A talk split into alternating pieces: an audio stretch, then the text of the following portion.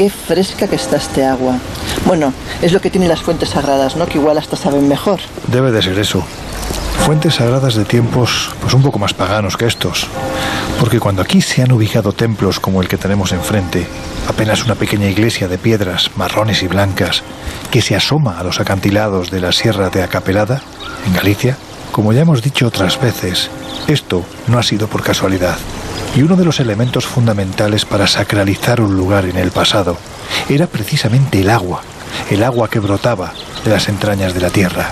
De hecho, el agua siempre se ha asociado a lo espiritual y a lo sagrado.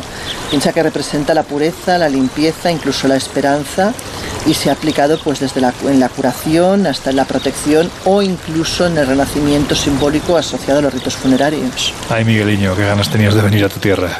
Además, aquí dicen que a San Andrés de Teixido vai de morto o que non foi de vivo. Bueno, que como ves mi gallego. Creo que te falta un poquito de acento para pasar por gallego, pero vamos, que la frase está bien, en un gallego correcto. ¿Y te ha dicho? Me tocan a mí.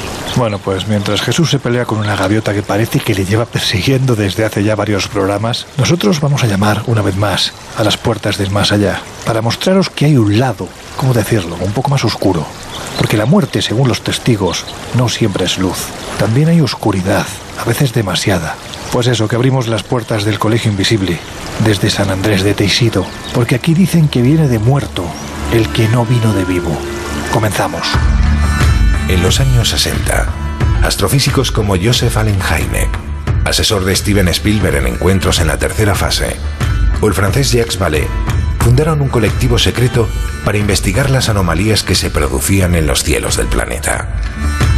La conclusión a la que llegaron es que la ciencia, en muchos casos, no podía explicar lo que estaba sucediendo. Aquel colectivo fue conocido como el Colegio Invisible.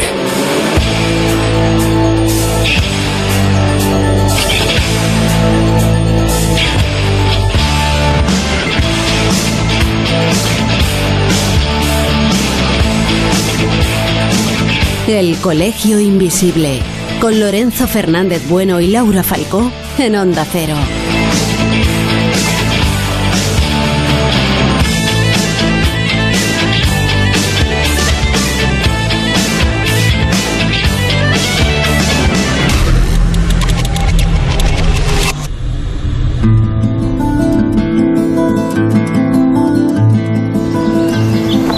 Este lugar en mitad de las montañas, cubierto de ese verde que solo Galicia es capaz de crear, con los acantilados y el mar al fondo, pues qué deciros, que es simplemente bellísimo.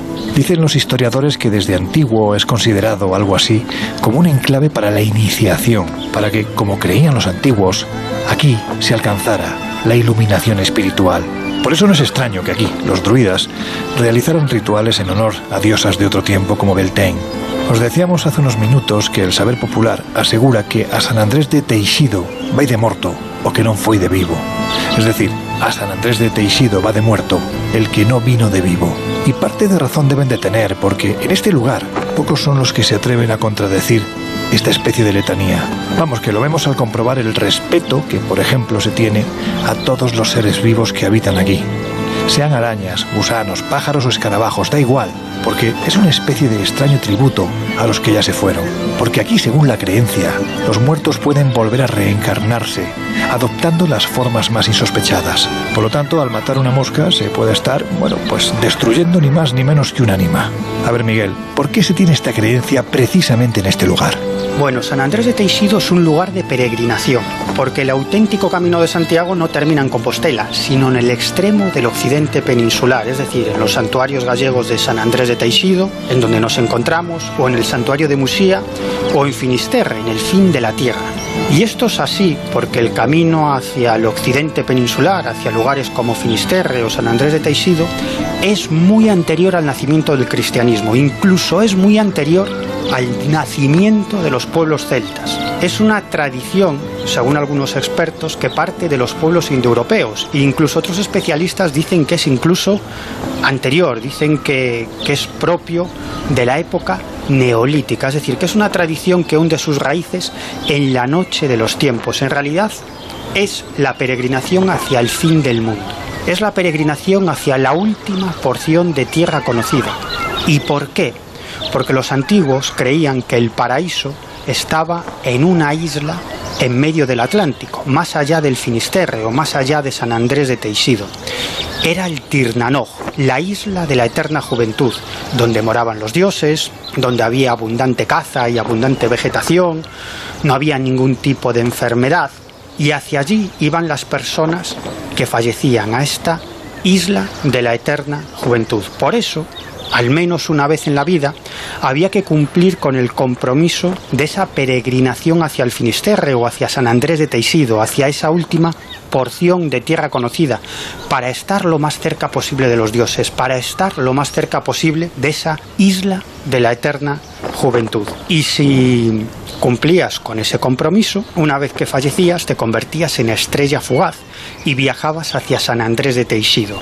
Y en San Andrés de Teixido te esperaba el barquero, el barquero del más allá que te llevaba hacia la isla de la eterna juventud. Por eso, de ahí parte esa tradición de pedir un deseo cuando vemos una estrella fugaz. ¿Quién no lo ha hecho? En realidad lo que estamos haciendo no es pedir un deseo a la estrella fugaz, sino trasladar ese deseo a esa estrella fugaz, que es una persona que acaba de fallecer, es el alma de una persona que va hacia la isla de la eterna juventud, y si nosotros le trasladamos el deseo a esa alma estrella fugaz, cuando llegue a la isla de la eterna juventud, se la trasladará a los dioses a ver si pueden concedernos ese deseo. Pues esta tradición, como digo, hunde sus raíces en la peregrinación hacia Finisterre o hacia San Andrés de Teixido. Y en la actualidad, todavía, los peregrinos siguen llegando a San Andrés para terminar definitivamente el camino de Santiago. Pero para llegar a San Andrés de Teixido, antes esos peregrinos deben de cumplir una serie de normas. Por ejemplo, como apuntabas, Lorenzo, no pueden matar a ningún animal, ni siquiera una simple mosca. Y otra de las normas que deben cumplir es que durante el camino deben recoger del suelo algunas piedras y cuando lleguen a San Andrés de Teixido, amontonarlas. De hecho, si os fijáis, San Andrés de Teixido está repleto de estos amontonamientos de piedras que se llaman amilladoiros. Y la pregunta es, ¿cuál es el sentido de estas tradiciones? Pues muy fácil. Antes explicaba que la tradición manda, esa tradición que se hunde en la noche de los tiempos, que al menos una vez en la vida tenemos que peregrinar a San Andrés de Teixido. Y, y si no lo hacemos, cuando, cuando fallezcamos ¿no? nos convertiremos en una estrella fugaz e iremos a la isla de la eterna juventud. Y para eso un familiar o un amigo debe acompañarnos a San Andrés de Teixido si no hemos hecho esa peregrinación en vida. De hecho, en Galicia, hasta hace algunos años, todavía era común que cuando moría una persona que no había ido a San Andrés de Teixido, que no había peregrinado a San Andrés, pues un familiar eh, contrataba pues dos asientos en un autobús para él y para el espíritu, para el muerto. Y en ese autobús, pues ese familiar llegaba a San Andrés de Teixido, allí contrataba una habitación doble con dos camas o dos habitaciones, llevaba comida tanto para él como para el fallecido y de esta forma se daba por hecho que el fallecido iba con ese amigo o ese familiar a San Andrés de Teixido y cumplía, ya de muerto, con esa tradición. Pero si ningún familiar se apiada de ti, ¿qué es lo que pasa? Que una vez que falleces, tu alma pasa a introducirse dentro de algún animalillo cerca de San Andrés de Teixido, de una mosca, de una lagartija, de cualquier animal. Por eso ningún peregrino puede matar a ningún animal, porque ese animal puede contener un alma de una persona que no fue a San Andrés en vida y tiene que hacerlo una vez muerto en forma de animal. Pero también puede ser que la alma de ese infortunado no termine dentro de un animal, sino de una piedra. Y por eso los peregrinos deben recoger piedras y acercarlas a San Andrés de Teixido, porque quizás en alguna de esas piedras haya o exista un alma de una persona que no hizo el camino a San Andrés de Teixido en vida. Vemos por los exvotos que cuelgan de las cuerdas como si estuviesen tendidos en, bueno, pues un rollo muy, muy budista, que además aquí hay una peregrinación, ¿no? La peregrinación hacia San Andrés de Teixido fue instaurada a finales del siglo XII por los caballeros de la Orden de Malta, pero se tiene constancia documental, aproximadamente desde el año 1392, del interés de los templarios por el santuario de San Andrés de Teixido, pero no solo por el santuario, sino también por los ritos paganos que se realizaban aquí, en este santuario, y ojo, que se siguen realizando hoy en día pero el camino hacia San Andrés de Teixido hacia Finisterre, en definitiva, el camino hacia el occidente peninsular, como decía antes, es muy anterior al nacimiento del cristianismo. Un historiador que se llama Andrés Peñagraña que es uno de los mayores especialistas en San Andrés de Teixido, asegura que este camino, el camino hacia San Andrés, parte del neolítico, porque dice este hombre que, que ya entonces los ganaderos y agricultores del neolítico sabían que el cielo estrellado marcaba el camino hacia el fin del mundo, hacia el Finisterre o hacia San Andrés de Teixido. Y otro de los grandes expertos en el santuario de San Andrés es el profesor Ramón Sainero. Y él apunta una teoría fascinante, que en realidad el camino que termina en Finisterre o en San Andrés de Teixido sigue la tumba, sigue, perdón, la ruta de las tumbas megalíticas. Tumbas megalíticas llevadas por sus primeros constructores desde Oriente Medio a Italia, Francia, Gran Bretaña, Irlanda y por supuesto a España y precisamente en la actual Galicia, en lugares como San Andrés de Teixido o Finisterre, era donde terminaba esta senda de las tumbas megalíticas, que en realidad era un camino hacia el más allá, hacia, hacia esa isla de la eterna juventud que estaba en medio del Atlántico.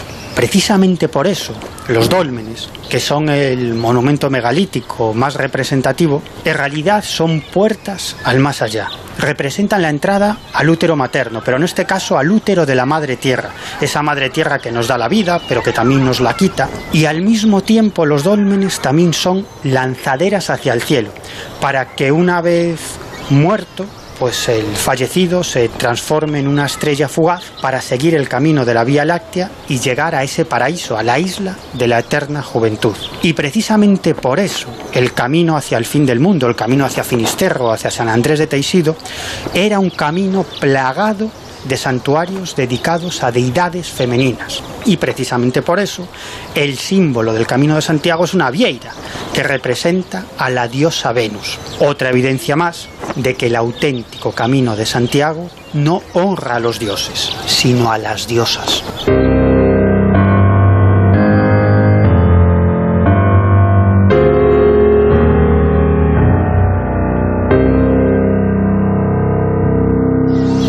Además hay que decir que esta peregrinación, especialmente el día de la romería, es decir, el 8 de septiembre, tiene unas particularidades, bueno, pues verdaderamente escabrosas, ¿no, Laura? Pues verás, los peregrinos acuden a Tejido y lo hacen desde hace muchísimo tiempo, hace siglos, en una especie de peregrinación. Lo que pasa que a veces lo hacen de una manera un tanto peculiar y yo adjuntaría el adjetivo macabra, casi porque muchas veces van en esa peregrinación acompañados pues, de un ataúd, del ataúd supuesto de padres, hijos, maridos, esposas, lo que sea, que están enfermos. Se supone que cuando hacen esto, pues en muchos casos ese enfermo ha sanado. Entonces hay esta tradición pues de un poco escenificar lo que sería la, comitiva fúnebre.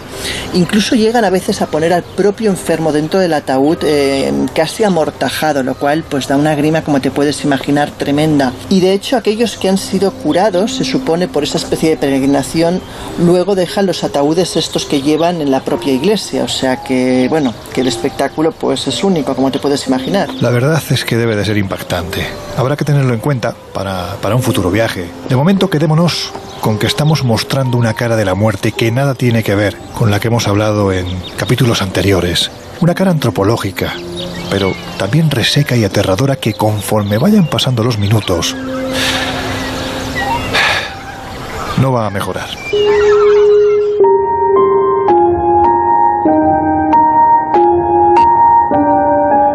Colegio Invisible. El periodismo de misterio ya está aquí, en Onda Cero.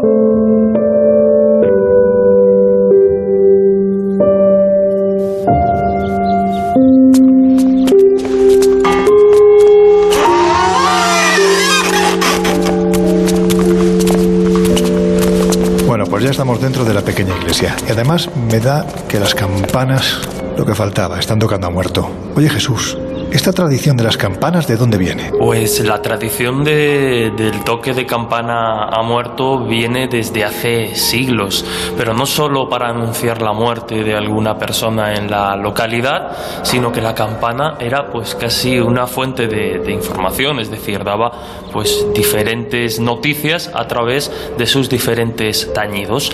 Y esas diferencias de tañidos estaban también presentes en ese lenguaje de la muerte, podríamos decir, en esas campanas que tocan a muerte. ¿Por qué? Porque hace muchos siglos, antes de reducirse a, un tañido en concreto que anuncia una muerte en la zona, pues había diferentes tañidos para anunciar la muerte de niños, de hombres, de mujeres, de sacerdotes y todo eso incluso diferenciándolo eh, por clases sociales. No era lo mismo la muerte de un niño adinerado que la de un niño pobre, eh, en fin, entonces diferenciaban ¿no? esas muertes mediante eh, el modo de hacer sonar la campana.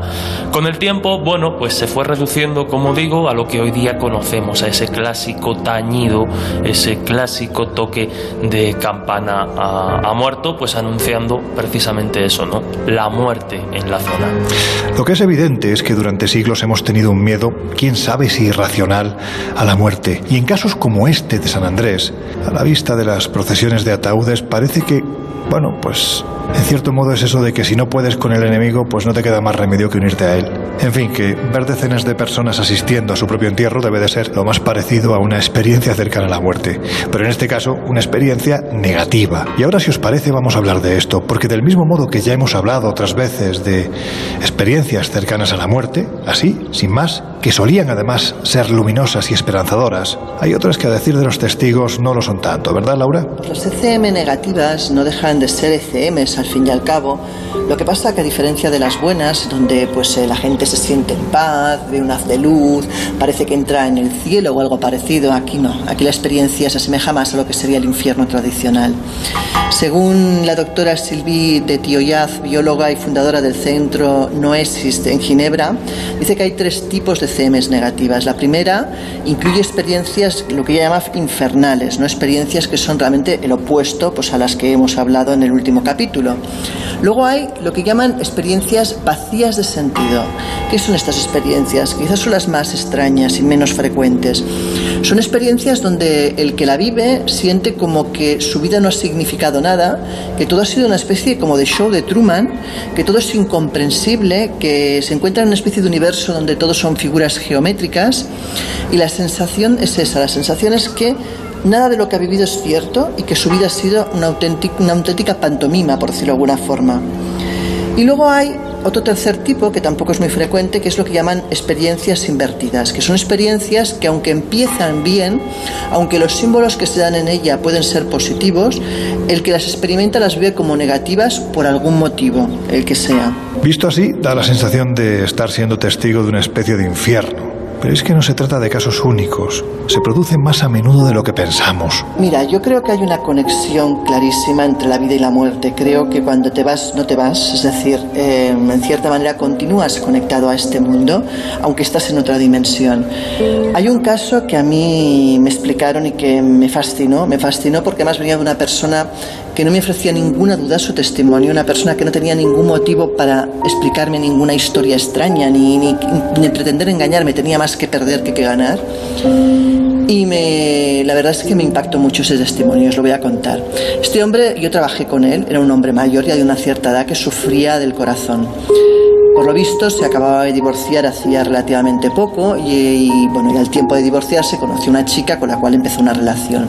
Pues con esta chica se fue de viaje en un verano a Estados Unidos y estando en Estados Unidos sufrió un infarto, un infarto de miocardio que de hecho casi se lo lleva al otro barrio. Cuando le ingresaron en el hospital lo dieron por muerto, de hecho ya mm, a la chica le comunicaron que él eh, no iba a salir de aquella, que, que se despidiera de él y en ese momento la chica se desmaya de la impresión. Bien, él sufre una ECM donde ve el famoso túnel, donde ve ese corredor de luz, pero lo curioso de esta experiencia es que cuando él está en ese túnel, la ve entrar a ella. Y es ella la que le dice, no es tu momento, vuelve conmigo, regresa. Cuando él vuelve en sí de la ECM, recuerda perfectamente lo que os he explicado, pero lo más curioso es que cuando ella también vuelve en sí del desmayo, sabe perfectamente que es ella la que lo ha sacado a él del túnel. Es decir, ambas historias coinciden y ambos son perfectamente conscientes de lo que ha ocurrido.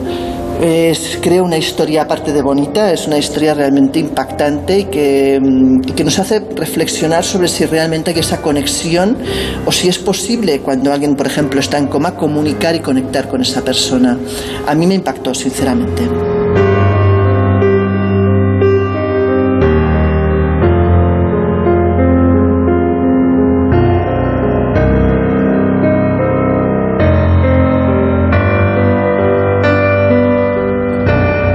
Experiencias cercanas a la muerte aterradoras. Oye, qué mal rollo da esto, ¿no, Miguel? Es cierto que en la mayoría de estos casos se trata de, experiencias ciertamente positivas. Sus protagonistas recuerdan que, que en ese otro lado reinaba la paz, el bienestar, la armonía.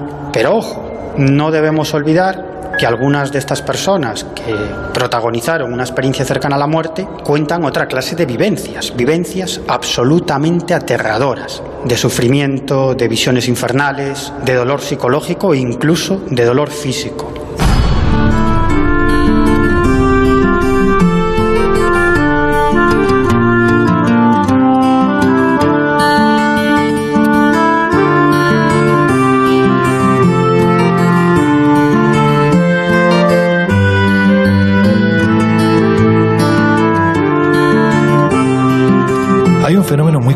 También asociado a esta parte más oscura del tema que estamos tocando, y que es conocido como las experiencias en el lecho de muerte. Hablamos de premoniciones de muerte o de personas que están a punto de fallecer y los vienen a buscar ni más ni menos que otros familiares que ya están fallecidos.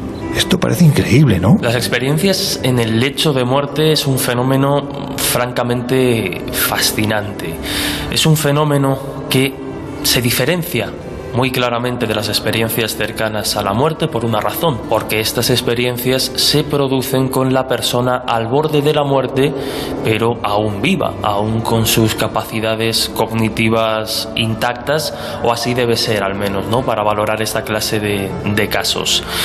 Los fenómenos en el lecho de muerte se han llegado a catalogar eh, minutos, horas, días, semanas e incluso meses antes de la muerte. Estarían definidos básicamente por una visión de un ser fallecido, ya sea un familiar, un amigo, una persona muy querida. Se ha hablado también de visiones de mascotas y animales e incluso de seres espirituales, como podrían ser los ángeles, los santos o determinadas deidades en el mundo oriental, donde además parecen aparecerse más. Es decir, mientras en Occidente la mayoría de visiones están protagonizadas por personas ya fallecidas, pues en la India, por ejemplo, donde se han recogido y estudiado muchos casos, eh, la mayoría de visiones están protagonizadas por, por seres espirituales, por diferentes deidades. Y esto atiende a una razón sociológica bastante interesante que, en fin, podríamos comentar y daría para, para varios minutos. Pero insisto, estas experiencias en el lecho de muerte se caracterizan por esa visión unos días, unos minutos, unas semanas antes de morir y que efectivamente, pasado un tiempo prudencial que no pasaría pues más allá del mes o como mucho los dos meses después de haber tenido esta visión, pues efectivamente el testigo fallece. Al igual que las experiencias cercanas a la muerte, ha habido muchos investigadores, muchos científicos, personas dentro del mundo de la medicina, como enfermeros o médicos, que se han interesado por estas experiencias. ¿Por qué? Porque al margen de si es una evidencia o no del más allá, como muchos pretenden etiquetarlas, sabemos que es algo que sucede y estoy convencido que muchos oyentes nos van a remitir sus experiencias de este tipo o experiencias de conocidos, porque de verdad pasan en los momentos finales de la muerte, estas visiones suceden. Por lo tanto, al margen de que sean señales o no del más allá, lo cierto es que este fenómeno sucede y conviene investigarlo. ¿Para qué? Para entender mejor el proceso de la muerte. Si se tratase, poniéndonos en un caso, vamos a decir, utópico, efectivamente, de evidencias del más allá, sería una revelación tremenda. Pero si no, sabemos que algo pasa en nuestra mente, en los momentos finales de nuestra vida, que nos hace eh, tener esta clase de experiencias. Estudios hay muchos, quizá uno de los más llamativos, el publicado por la revista americana de cuidados paliativos en el año 2014, un estudio llevado a cabo por una serie de médicos, comandado por un, por un médico, y que reveló algo bastante interesante. De una muestra de casi 60 pacientes, todos ellos eh, pacientes terminales, es decir, por desgracia tenían los días contados y sus enfermedades pues tenían una fecha concreta, digamos. Quitando también que fueran mayores de edad, que no tuvieran problemas psicológicos, de alucinaciones o problemas mentales, pues hicieron una encuesta a lo largo de varias semanas. La conclusión fue que más del 50% de los pacientes encuestados afirmaron haber tenido una de estas experiencias. Algunos en estado de vigilia y otros en estado de sueño, es decir, mediante los sueños. Pero las experiencias eran realmente interesantes. ¿Qué pueden revelar? Al margen de que hay un mínimo porcentaje de experiencias negativas, la mayoría, dicen los testigos, les transmiten paz, serenidad, ese repaso vital que a veces se comenta y creo que a todos nos interesaría saber más sobre este fenómeno. En realidad son experiencias comunes. Cualquier profesional de la sanidad que trabaja en cuidados paliativos conoce historias de este tipo. Me estoy acordando, por ejemplo, de la anécdota que me contó en su momento Fidel Delgado. Fidel Delgado es un psicólogo que trabajó durante algunos años en el Departamento de Psiquiatría de la Ciudad Sanitaria de La Paz, en Madrid. Él se especializó en cuidados paliativos a pacientes terminales y, desde el principio, me contaba Fidel, le llamaba la atención que muchos de estos pacientes pues mantenían conversaciones con familiares ya fallecidos que venían a, llevárselos. Claro, familiares fallecidos que veían solamente ellos. Pero Fidel eh, recuerda especialmente el caso de un hombre que era un paciente terminal que estaba manteniendo un diálogo con su padre y su tío que ya estaban fallecidos. Claro, como digo, Fidel estaba presente en esa conversación pero no veía a nadie. y este paciente lo que quería es que todos se pusieran de acuerdo porque lo que quería era fallecer al siguiente jueves. Y decía que quería fallecer al siguiente jueves porque ese día iban a ir del pueblo unos familiares a visitarlo y así, pues si fallecía el jueves, pues ya esos familiares se llevaban el cuerpo para el pueblo y tenía lugar el velatorio y el entierro. Y me comentaba Fidel que ese paciente no estaba para morirse, que, que, todavía le quedaba bastante de vida, pero efectivamente falleció al jueves siguiente. ¿Por qué? Bueno, como nadie absolutamente nadie, ni del más acá ni del más allá, puso impedimento alguno, pues este hombre falleció el jueves.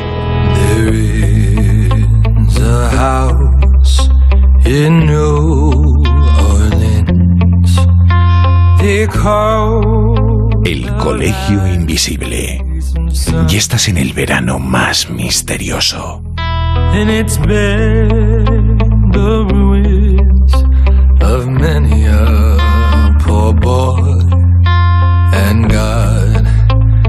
I know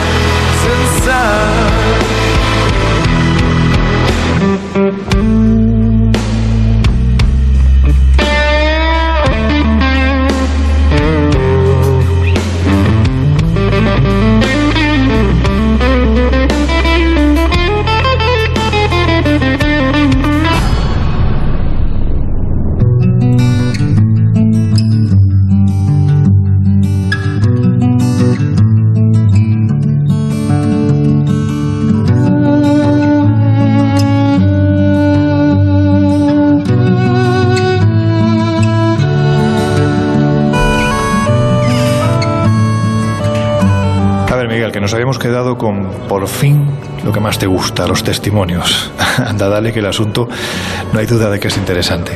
Bueno, pues como el tiempo apremia y luego decís que soy muy pesado con los cortes y los testimonios, me voy a centrar en un solo caso. El caso de Mariluz Rojas, que es una gaditana muy simpática que hace ya bastantes años vivió la muerte de su marido a causa de un tumor cerebral. Bueno, una muerte bastante terrible. Y en sus últimas semanas de vida, este hombre ya no salía de la cama, ya no se podía valer por sí mismo, y unos días antes de morir no paraba de decir que a su lado veía a una señora, una señora que solamente contemplaba a él. Pero si queréis, escuchamos a Mariluz. Él me decía, María, mira, yo estoy viendo ahí, ahí hay una señora. La señora, pues yo le decía, sí, sí, Gonzalo, y claro, yo no la veía, ¿comprende? Pero él me lo insistía, me agarraba así la mano fuerte y me decía, ahí hay una señora. Pero eso tres o cuatro días antes de él fallecer. Pero lo interesante es que en la noche que este hombre fallece sucede algo extraordinario. Prestad atención a las palabras de Mariluz. Esa noche me estaba mirando así mucho, que ya casi no hablaba. Y yo le digo, ¿qué pasa, Gonzalo? ¿Que me estás mirando tanto? Dice, es que mira, María, a donde yo voy, tú no puedes venir. Y yo le dije, ¿cómo? Yo voy a donde tú me digas y donde tú vayas. Y en ese momento, Miguel, me quedo como dormida, pero de pie, ¿eh? Yo recuerdo que yo no me senté ni nada.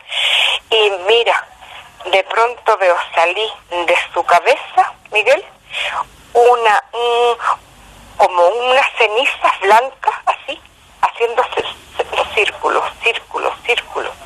Y al rato de esto me despierto y él se había muerto ya. Bueno, esta clase de fenómenos es lo que algunos investigadores han dado en llamar experiencias de muerte compartidas. Es decir, cuando la persona o las personas que están junto al paciente terminal pues ven alguna clase de fenómeno extraño en el momento de la muerte de ese paciente. Premoniciones de muerte, personas que están a punto de fallecer y los vienen a buscar. Laura, Jesús, quizás extremos de una misma forma de ver estos temas. ¿Vosotros qué pensáis? Bueno, tal y como comentábamos antes, eh, sabemos y tenemos constancia de que este fenómeno sucede, es decir, hay sueños concretos registrados, algunos de ellos en estudios, como en el que citábamos antes del año 2014, en el que una persona, pues de momento describe una visión de este tipo, en la que la aparición, vamos a llamarla así, le dice que va, a fallecer en dos semanas y efectivamente en dos semanas esa persona fallece. En fin, no suelen ser tan certeras en la predicción, pero está claro que esta clase de, visiones eh, pues son muy comunes en los últimos instantes de, la vida de las personas fallecidas y tenemos testimonio de ellas desde finales del siglo XIX, comienzos del XX donde se investigaron mucho. Por lo tanto, eh, ¿cómo las afrontamos? Insisto y vuelvo a repetir, como una evidencia del más allá o como un fenómeno que se produce en nuestra mente en esos instantes finales. Yo creo que convendría ser prudente y seguir investigando, porque incluso nos encontramos testimonios de personas que en el lecho de muerte, es decir, al borde ya de, fallecer, afirman haber visto estas extrañas apariciones. ¿Qué es lo más extraño? Que estas apariciones correspondían efectivamente a personas fallecidas. La diferencia es que la persona que tenía estas visiones, que veía a esta persona ya fallecida, no tenía constancia de su muerte, no tenía constancia de que estaba fallecida. Por tanto, ¿de qué modo podía verla? En fin, son muchas cuestiones, son muchos los interrogantes que las experiencias al final de la vida o las experiencias en el lecho de muerte siguen planteando y, en fin, insisto, creo que hay que seguir investigando y a mí me gustaría hacer eso, un pequeño llamamiento, ¿no? Eh, todos aquellos invisibles que de algún modo pues conozcan alguna de estas historias porque se las hayan relatado personas cercanas o, las conozcan de, de la familia, pues sería interesante que nos hablasen de ellas precisamente para comprobar cómo son más comunes de lo que, de lo que parecen.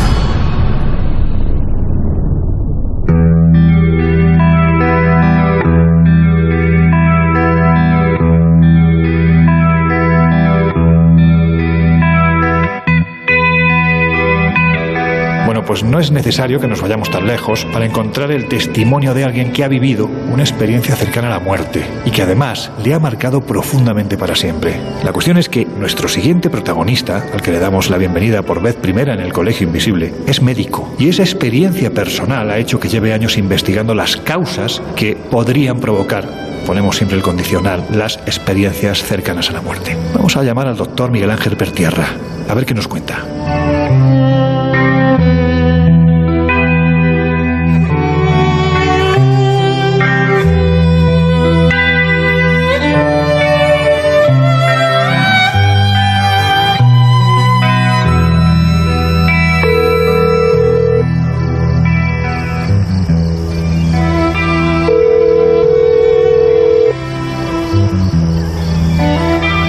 Ángel Pertierra, doctor Pertierra, ¿qué tal estás? don Lorenzo, encantado de estar aquí contigo en este colegio invisible y, bueno, disfrutando de, tu compañía y, bueno, para hablar de, uno de los temas que más me apasiona, por lo cual algo prácticamente perfecto. Pues para nosotros es un auténtico honor recibirte. Yo creo que es la primera vez en el, en el Colegio Invisible, porque para quienes no sepan quién es el dueño de esta voz, hay que decir que el doctor Miguel Ángel Pertierra es médico especialista en otorrinolaringología, profesor colaborador honorario de la Cátedra de Radiología y Medicina Física, Oftalmología y Otorrinolaringología en la Universidad de Málaga, especialista universitario en hipnosis clínica, en neuropsicología y en trastorno bipolar. Y además, como médico naturista, es médico fundador de la sección de Bueno, pues como estáis oyendo, independientemente de este ruidito de fondo, se nos ha colocado justo al lado ahora mismo el, camión de, que recoge la basura aquí en, San Andrés de Teixido y los pobres me da que se han quedado un poquitín atascados, así que vamos a estar escuchando este pitidito durante, durante la entrevista, me da que por lo menos hasta que nos escapen de, este, de esta trampa en la que se han metido. Pero en fin, como podéis comprobar, estamos hablando de una eminencia que además es autor del libro Milagros Médicos. Miguel Ángel, ¿realmente se producen milagros médicos? Pues la verdad es que sí. sí producen curación inexplicada que no sabemos por qué suceden, pero a lo largo de la historia de la, de la humanidad, a lo largo de la eh, de todo el, planeta, esas curaciones inexplicadas, siempre digo inexplicadas y no inexplicables, eh, se, se, realizan. Eh, muchas veces se achacan, como bien sabe, a, personas o personajes o lugares, pero en otros muchos casos ni son personas, ni personajes, ni lugares. realmente el enfermo que sufre la enfermedad, enfermedad incurable en ese momento, que es importante, pues realmente eso, esas curaciones eh, ahí están. Milagro viene de la palabra admirar y realmente se produce una admiración, se admira pues que una persona en un momento determinado, una enfermedad, ya digo, incurable en muchos casos es mortal de necesidad, revierte y además con las características, con las características que sea rápida, que sea eh, permanente y que sea eh, completa. Entonces, claro, cualquier persona que sufre un tipo de enfermedad grave es su ideal, que en algún momento ocurriese algún milagro. ¿Qué es la muerte y por qué hasta en esto parece haber mucho debate? bueno, la muerte eh, cada vez se redefine. El, eh, hace unos años eh, en el siglo XVIII, XIX, incluso el XX, era la parada cardiorrespiratoria. Después de que comenzaron la reanimación, la RCP, la reanimación cardiorrespiratoria, ya esa muerte clínica se fue ampliando.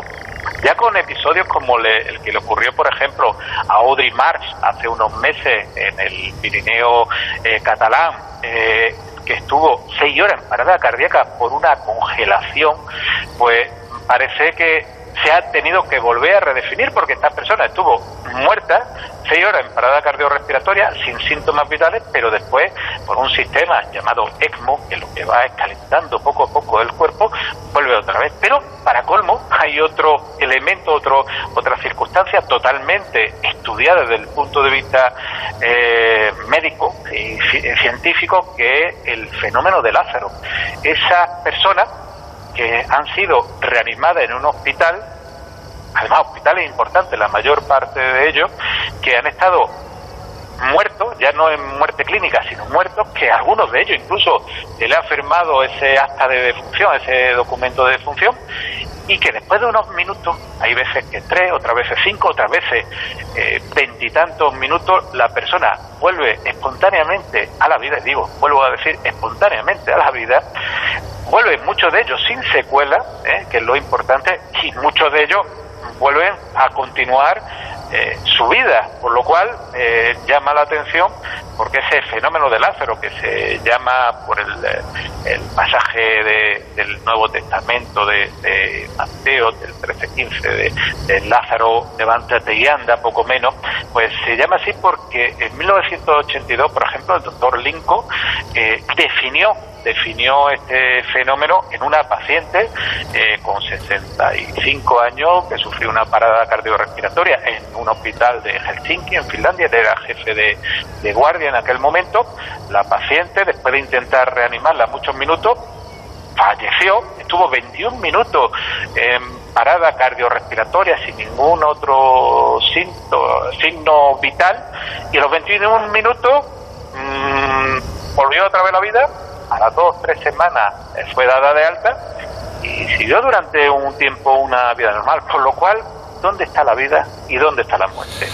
Eh, ese límite, ese filo de la navaja, cada vez vemos que es más amplio y cada vez nos damos cuenta que sabemos menos de esa definición de, de muerte y de, y de, vida también. Sí, por lo que dices, ¿no? Cada vez es más complicado de definir, sobre todo porque gente que se ha ido, es decir, que ha muerto y han regresado, muchos de ellos se traen en, bueno, pues una experiencia que, que, no es habitual o que no es normal, ¿no? que es la experiencia cercana a la muerte. ¿Para ti qué es esto? Evidentemente, muchas de estas personas que, que tienen esta, estos fenómenos, por ejemplo, Heinz ya en el siglo XIX definía, y bueno, desde Platón, eh, estamos hablando de, la historia de, de, Alcino en la República, eh, Platón ya hablaba de, de esas personas que han fallecido o que tienen una muerte clínica o un estado de estrés vital y bueno eh, tienen una experiencia una experiencia en el cual eh, su cuerpo se desdobla el, hay una separación entre cuerpo físico y otra cosa más. Algunos de ellos incluso son capaces de reconocer eh, circunstancias, elementos o, situaciones eh, totalmente eh, diferentes a donde están, incluso a, bueno a, desplazarse a, a lugares y a tiempo determinado y que en un momento determinado, después de ese fenómeno de estrés, vuelve otra vez su cuerpo y lo que sí te digo, Lorenzo, y amigos del Colegio Invisible, hay un antes y un después. El antes es esa vida que todo el mundo llevamos, uno de un tipo, otro de otra, pero un después donde te das cuenta que después de ese estado de estrés, de esa muerte, hay algo distinto, completamente diferente, pero que está ahí, que todavía no sabemos definir. Y además yo creo que es importante reseñar, llegados a este punto, Miguel Ángel, que tú estás hablando como médico, como persona que investiga estas temáticas, pero es que tu interés por las ECM, según tengo entendido, también nace a partir de una experiencia personal que tuviste, ¿no?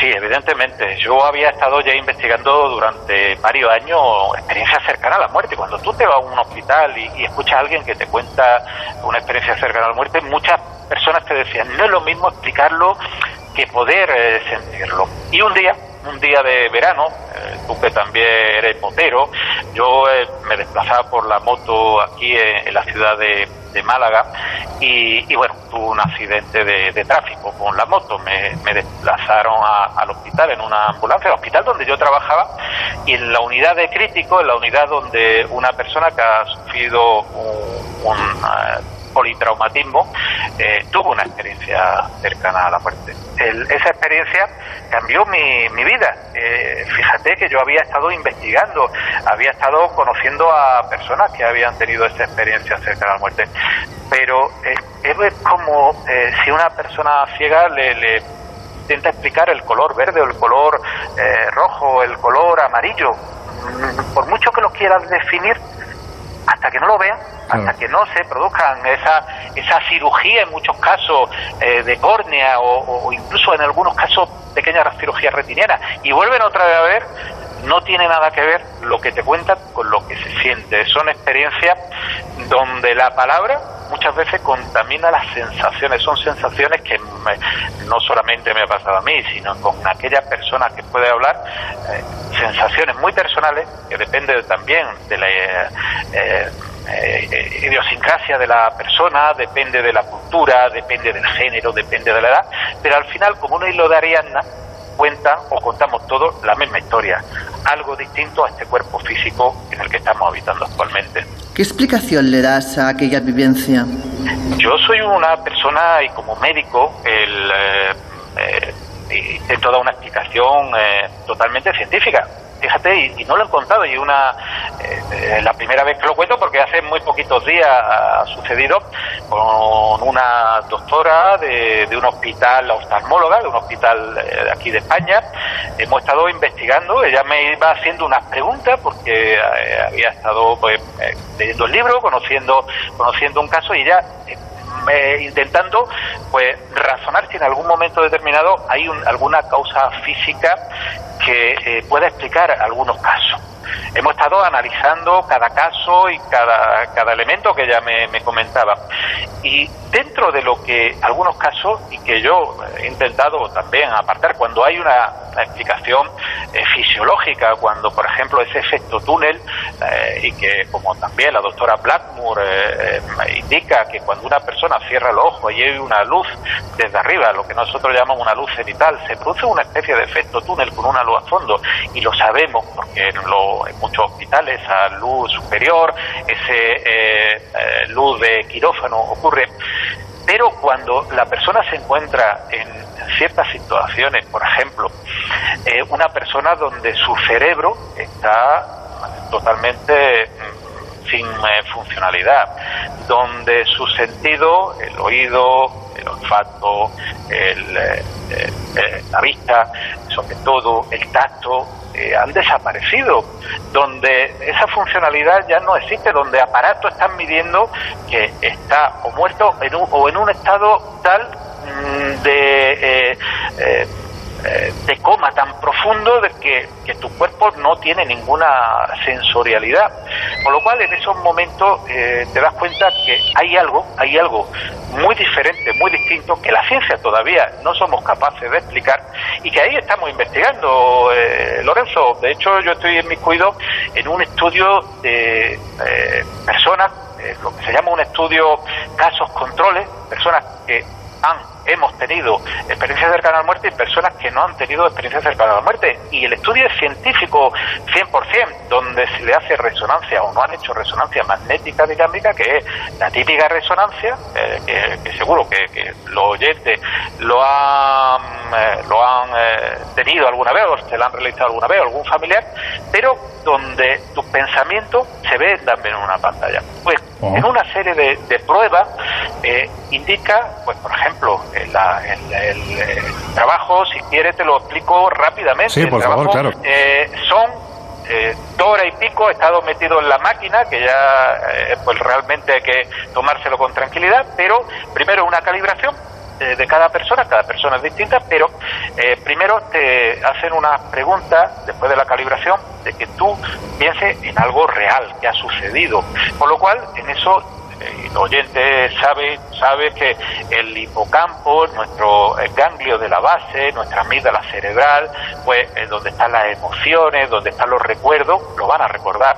Después, en otra, eh, en otra parte de la prueba, te piden que piense en algo, en algo eh, eh, puntual o en algo que no sea real, pero que puedas conocer. En mi caso, yo lo digo y me acordé de ti, eh, recordé la isla de Pascua, un lugar donde no he visitado, donde he visto que, que bueno, he estado y que, que, de verdad que es fantástico y que me gustaría visitar. Y una tercera parte, en un tercer elemento, el, recordé la experiencia cercana a la muerte. Pues bueno, valorando las tres resonancias magnéticas dinámicas, hay un grado prácticamente similar entre lo recordado real y la resonancia magnética dinámica de la experiencia cercana a la muerte. Se estimula ganglios de la base. La persona lo recuerda como una experiencia real.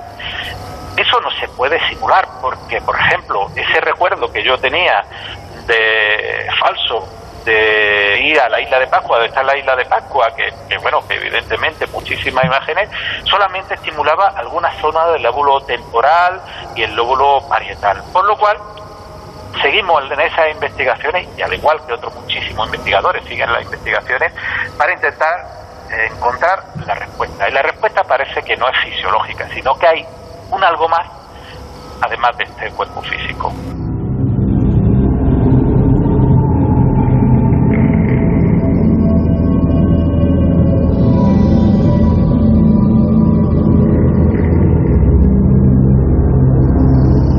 Llevas años recopilando casos de CM.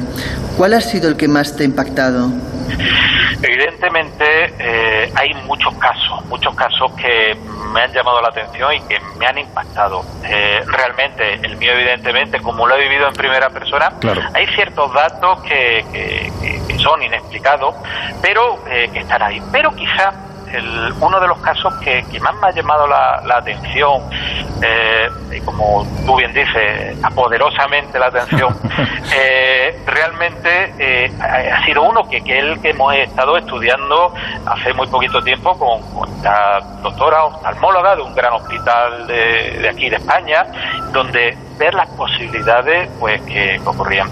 Una paciente que también, ya digo, muchas veces se junta la casualidad con la causalidad. Es una paciente que trae el, servicio de urgencia al hospital en estado crítico, que lo que se llama una fibrilación ventricular, en un estado crítico, un estado mm, prácticamente eh, va a morir. No la pueden meter ese tubo de, que respira por la garganta porque tiene inflamada la, la glotis, tiene inflamada las cuerdas vocales, la laringe. Y digo casualidad y causalidad porque yo en aquel momento no estaba de guardia, pasaba por la urgencia y poco menos eh, que la camilla del 061, o lo que puede ser en Madrid el SAMUR o el servicio de, de urgencia más profundo, eh, entramos directamente al, al quirófano. Allí se le realizó o le realicé una traqueotomía urgentísima eh, como digo yo, a cuchillo y, tijera ¿eh? y eh, le introdujo una cánula de, ventilación.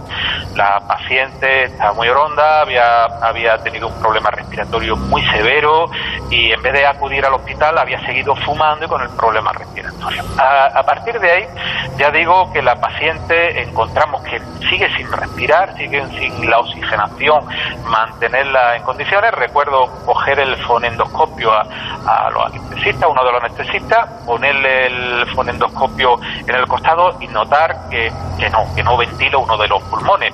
Esos casos que se llaman neumotórax y que producen una tensión, que hace que cada vez respire menos hasta que se ahogase. Y ya digo, esta eh, paciente pasó a parada cardiorrespiratoria en todo este proceso. Eh, empezamos a pincharle unas agujas muy especiales que son de distintos tamaños. por ejemplo, la, la del número 14, que son las más gruesas, son de color naranja.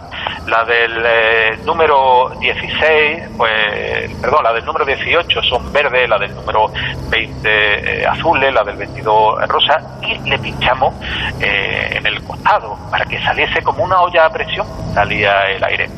Pocos minutos después llega el neumólogo, le introduce un aparato, se llama el plureba, pasa a la UCI. Es una historia un poquito más larga. Mm. La traquetomía hubo que utilizar una pinza muy especial llamada pinza laborde, que es la pinza trivalva, una pinza donde un hospital grande, me da igual, en mi caso era Carlos Haya, pero me da igual Gregorio Marañón o, cualquier hospital eh, del mundo grande, 3.000 camas, imaginaros, puede haber 4, 5, 6 pinzas metidas todas en un elemento estéril, opaco, para que, para que no haya esa sobreinfección.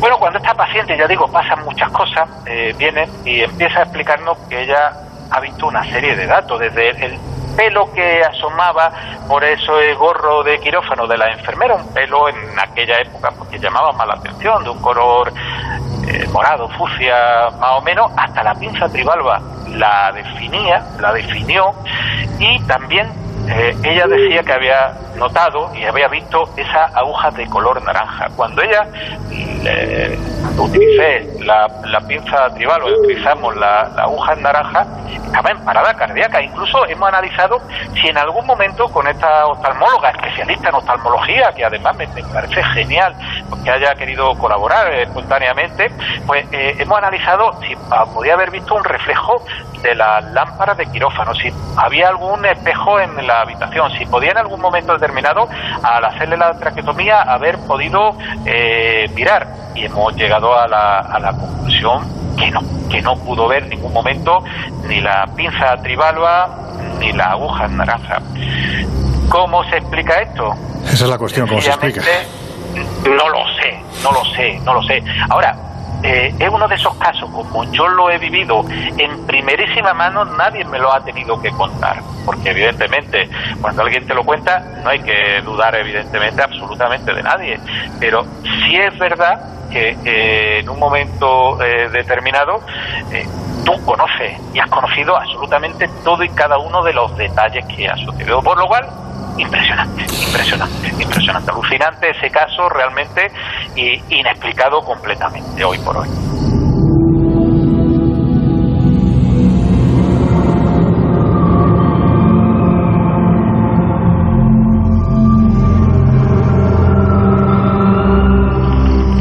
Hay otro caso que te, que te he leído, ¿no? Eh, que has contado en alguna ocasión y que tuviste la oportunidad de estudiar en el que un hombre que estaba desahuciado y que, bueno, pues tras una ECM se empieza a recuperar porque su hermano, desde el más allá, le dijo que se iba a curar. ¿Cómo, cómo es posible esto? ¿Qué fue lo que pasó? Digo yo, doble caso de milagro eh, médico y de curación. Eh, claro. Si nos vamos a remontar pues a una tarde, de cualquier tarde del año, donde un paciente tiene un tumor en el cuello, un tumor que además ah, había dado la casualidad, siempre digo la causalidad, que yo lo había ingresado, había, lo había llevado a comité oncológico y, y bueno, en un principio era un tumor muy avanzado de cuello que solamente se podía utilizar radioterapia y, simplemente para bajar la inflamación, lo que se llama el edema, ¿eh? no para, para ninguna, ninguna otra cosa. Eh, en ese momento la radioterapia se daba en la planta donde estaba otorrinolaringología, estaban los pacientes ingresados, y por la compresión del cuello eh, se producían paradas cardíacas intermitentes.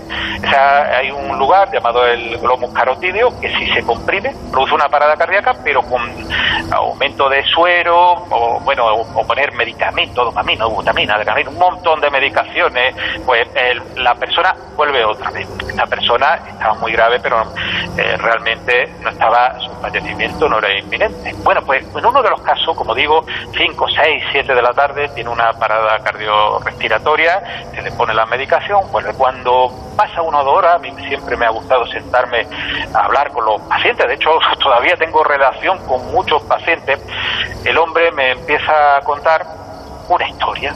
Y, bueno, te queda alucinado, porque la, experiencia de la muerte ocurre que o te cuenta la historia inmediatamente o hay veces que tarda mucho tiempo. Pues en mm. este caso, inmediatamente empezó a contarme, teníamos ya cierta pues bueno, confianza con este con este hombre pues, que ese que había visto a su hermano en, esa experiencia cercana a la muerte, un hermano que se llevaba regular por unos problemas que habían tenido y que el hermano, pues bueno, se dieron ese abrazo de amistad, de perdón y además le dijo, dice, mira, además te digo, ese tumor eh, tú te vas a curar y que no vas a tener ningún problema. Yo recuerdo que cuando me lo dijo, y recuerdo siempre mis palabras, siempre dije, ojalá. Bueno, pues mm.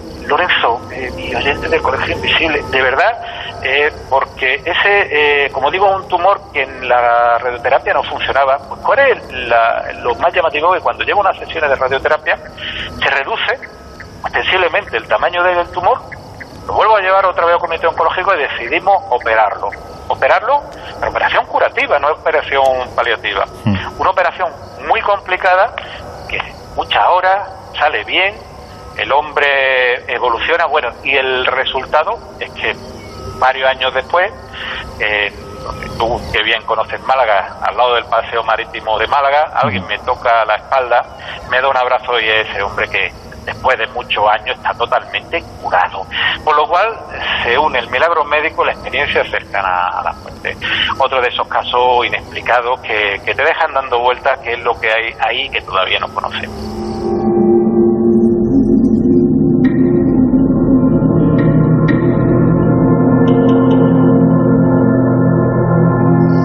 Miguel Ángel, se pretende explicar las ECM y las características comunes que parecen tener en la mayoría de los casos como parte de los procesos químicos en momentos muy extremos, tales pues como son la falta de oxígeno que puede provocar alucinaciones, etcétera. Pero desde tu punto de vista, como médico que conoce lo que es la muerte, ¿se trata solo de procesos químicos o cuando el testigo asegura estar viendo algo es que realmente lo ha visto? Claro, esa es la gran duda. Hay muchas cosas que se puede explicar por procesos químicos, por alucinaciones. Sabemos que un cerebro en un estado crítico por la disminución del oxígeno y por el aumento del anhídrido carbónico alucina. Eh, hmm. Lo conocemos sobre todo en pacientes con procesos broncopulmonares, o incluso en pacientes con delirium tremens por el, problema alcohólico, ¿no? El, eh, por el alcoholismo crónico son muy distintas. Hay que decir que aquella persona, aquel médico que ya ha bateado durante muchos años, eh, lo primero es que esto completamente distinto.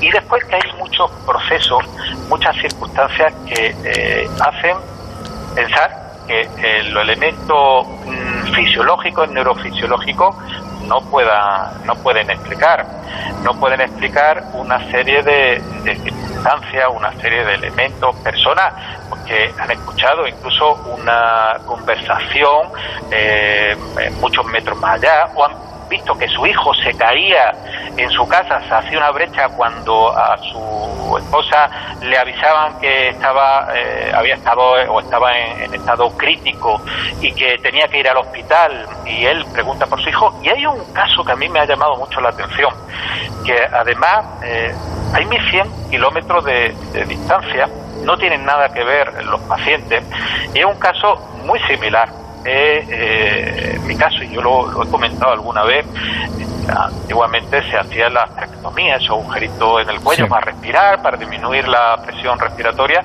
en la UCI y lo, lo residente de primer año era la, el, que está, el médico que está aprendiendo la especialidad, la primera cirugía que suele realizar o ayudar a realizar. Bueno, pues fuimos a, operar un paciente a, la UCI, se hacía un cubículo y bueno, se preparaba un mini quirófano, pero en la misma UCI, porque son pacientes muy críticos.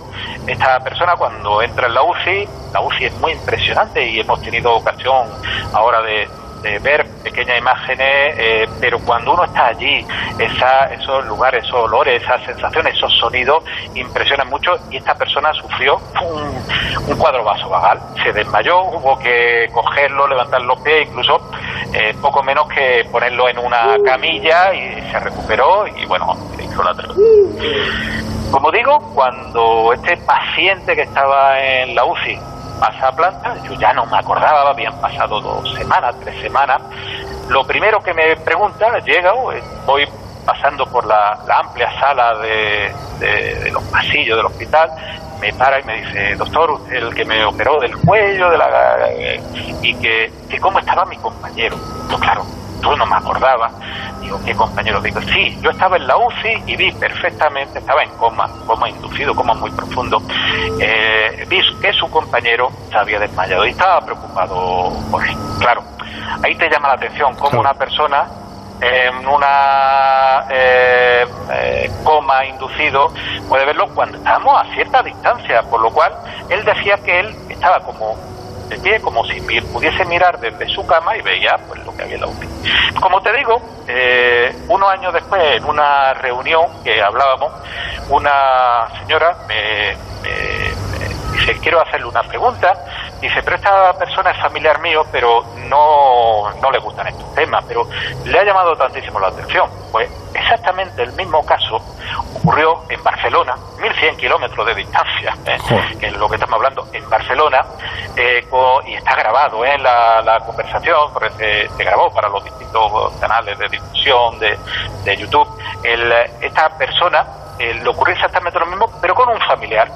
Entonces, eh, yo ahí, eh, cuando me preguntó, digo, pues mire señora, ¿os ha leído el libro o ha pasado lo mismo?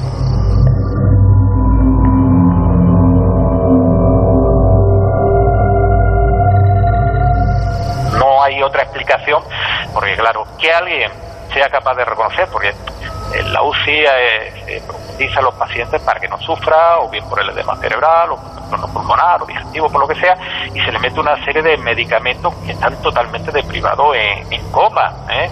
Entonces, evidentemente, ¿cómo ocurre esa, esa elemento? Incluso hubo un paciente que en un caso de una cirugía nos dijo hasta la marca del aparato que se había estropeado mientras le estábamos operando. Así que fíjate. Eso es increíble. Esas cosas, esas cosas, ojo, la, la, marca del aparato que era el primer aparato que llevaban al hospital, un aparato ultra moderno, pero que, como ocurren en estos aparatos ultramodernos, el, el primero, eh, era, recuerdo, un 24 de diciembre, sobre las 8 o 9 de la noche, dio fallo y nos dio algún mal rato el paciente. Salió muy bien, pero hasta la marca del aparato no, no la Pues mira, me he dejado para el final la pregunta yo creo que más complicada de responder. Desde tu punto de vista, las experiencias cercanas a la muerte serían en cierto modo una pequeña prueba, por pequeña que sea, de que más allá de esta vida hay algo más?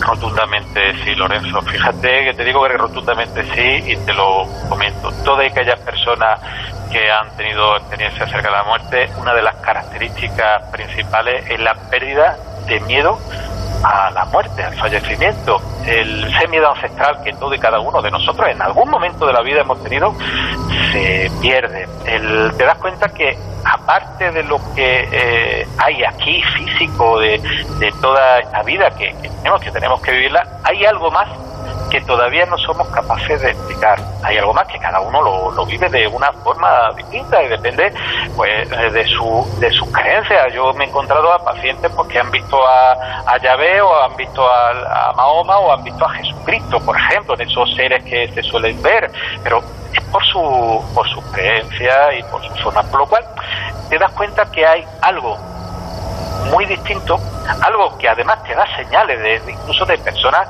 que pueden descubrir un, zulo en una casa que se han recién mudado y que están haciendo obra, y te estoy hablando de hace 50 años, mm. o son capaces de, ver un accidente que ha pasado a 10, 12 kilómetros mientras están en, un periodo de, de, parada cardíaca de experiencia cercana a la muerte y te describe perfectamente, absolutamente todo y cada una de esas cosas. Entonces, claro, tú dices, dónde está esa percepción que cuando estamos despiertos, eh, cuando estamos actualmente así, no está. Evidentemente hay algo distinto, la conciencia.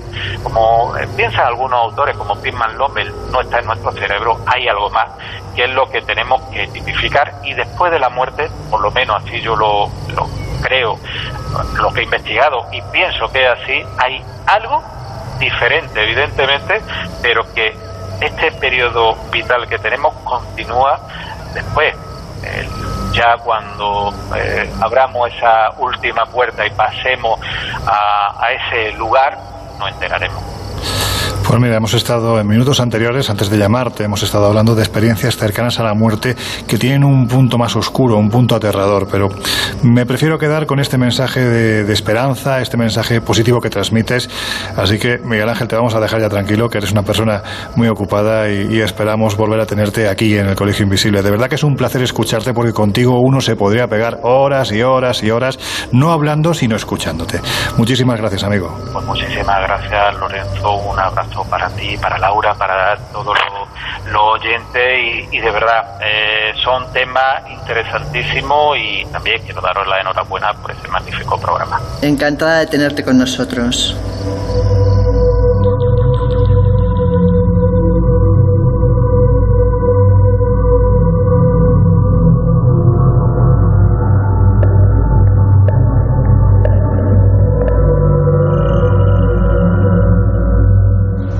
Fin, para quienes os encontráis al otro lado de los micrófonos de Onda Cero, deciros que estamos colgando fotografías de este lugar en nuestras redes sociales. Ya sabéis, estamos en arroba en Twitter y también en Instagram y en Facebook como el Colegio Invisible en Onda Cero.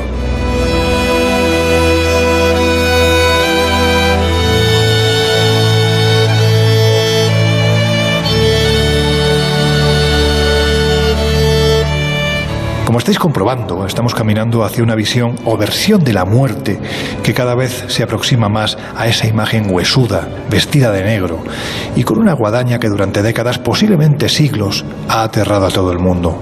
Tanto que nos hemos agarrado con fuerza a las creencias, a las religiones, para intentar en cierto modo aliviar ese último instante que todos, absolutamente todos, ya hemos dicho en alguna ocasión, vamos a vivir.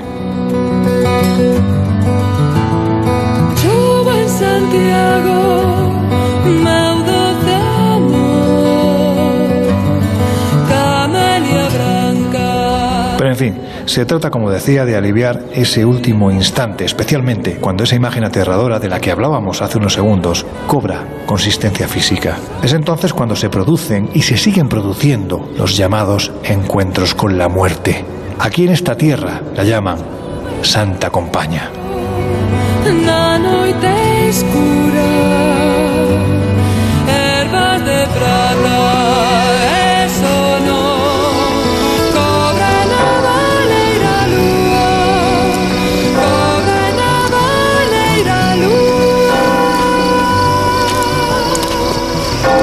Se ha hecho de noche. Este es el momento preferido de la Santa Compaña. A ver, Miguel, ¿cuál es el origen de este, vamos a decirlo así, entre comillas, mito? Esta tradición parte de las milenarias creencias de los pueblos del norte de Europa. Según estas creencias, eran los dioses nórdicos Wotan y Odín los encargados de trasladar a las almas de los fallecidos al otro mundo, en una especie de procesión nocturna. Y luego esta creencia derivó en el mito de la caza nocturna, que es una creencia que está muy extendida, sobre todo en el folclore de los pueblos del norte de Europa. Y básicamente la visión de la caza nocturna consiste en la contemplación de un grupo de cazadores fantasmales que suelen ir acompañados también por perros fantasmales.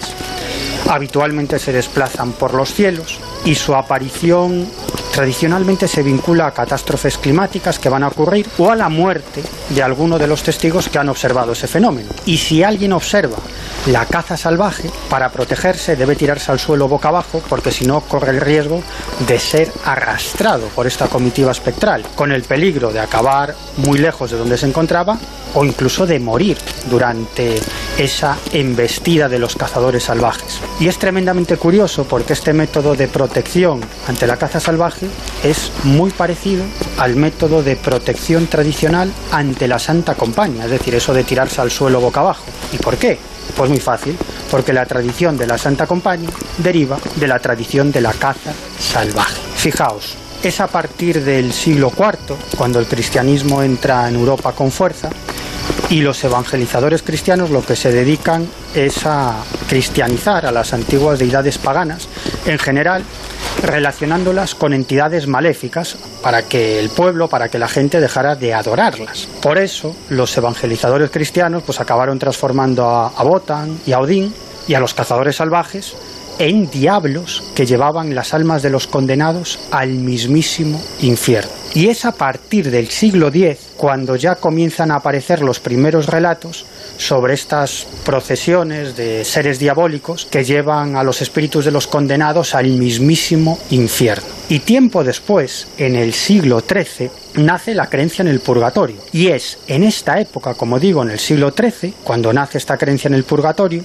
cuando se forma definitivamente la tradición de la Santa Compañía tal como la entendemos hoy en día, es decir, almas en pena que vagan por los sitios en los que vivieron antes de alcanzar el purgatorio. Y como son entidades a medio camino entre el más allá y el más acá, entre el más allá y nuestro mundo material, pues tienen la capacidad de predecir la muerte de personas, que es precisamente a lo que se dedica la Santa Compañía. O bien la persona que ve a la Santa Compañía, a la Santa Compañía, acaba falleciendo, o algún familiar o amigo de este testigo, pues acabará muriendo en los próximos días, porque como digo, la compañía tiene la capacidad de predecir próximas muertes. Pero lo que mm, se recoge cuando uno sigue la tradición es que parece haber diferentes clases de compañías, ¿no es así? Pues claro, estamos acostumbrados a la imagen típica y tópica de la Santa Compañía, pero como muy bien dices Lorenzo, es que hay varias clases de compañías, como por ejemplo la compañía marina. Hace algunos meses estaba en Finisterre grabando una serie para la televisión de Galicia que ya se emitió, que se llama Milenio, y allí me contaban eh, varios marineros que el día de difuntos ninguno salía a faenar, porque precisamente era el día de difuntos cuando solía salir la compañía del mar o la compañía marina. Y esta compañía es muy popular en las Islas Cíes en la isla de Ons, es decir, la compañía va desde la costa hasta las Islas Cíes, cruzando el mar, o hasta la isla de Ons, y al revés, desde la isla de Ons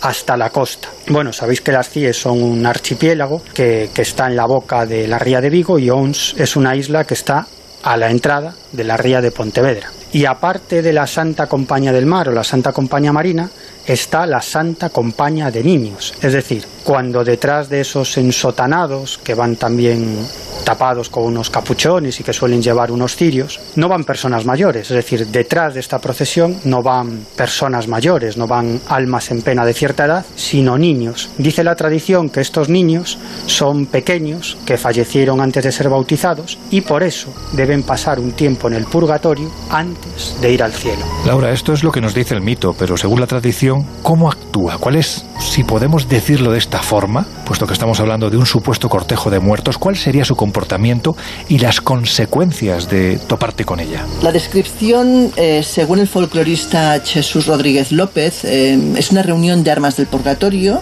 que tienen un fin determinado, que a las 12 se levantan los difuntos, salen en procesión por la puerta principal. Hay una persona viva que es la que va adelante y lleva una cruz y un caldero con agua bendita. Y esta, esta persona viva no puede bajo ningún precepto volver la cabeza. Este hombre está como condenado a llevar eso noche tras noche, ¿no? Eh, dicen que en principio no se la ve, pero se la percibe, tanto por el oído a veces de los pasos o por el olor de la cera que arde.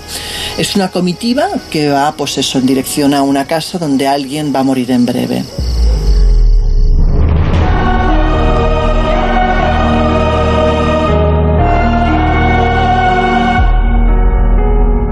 El Colegio Invisible en Onda Cero.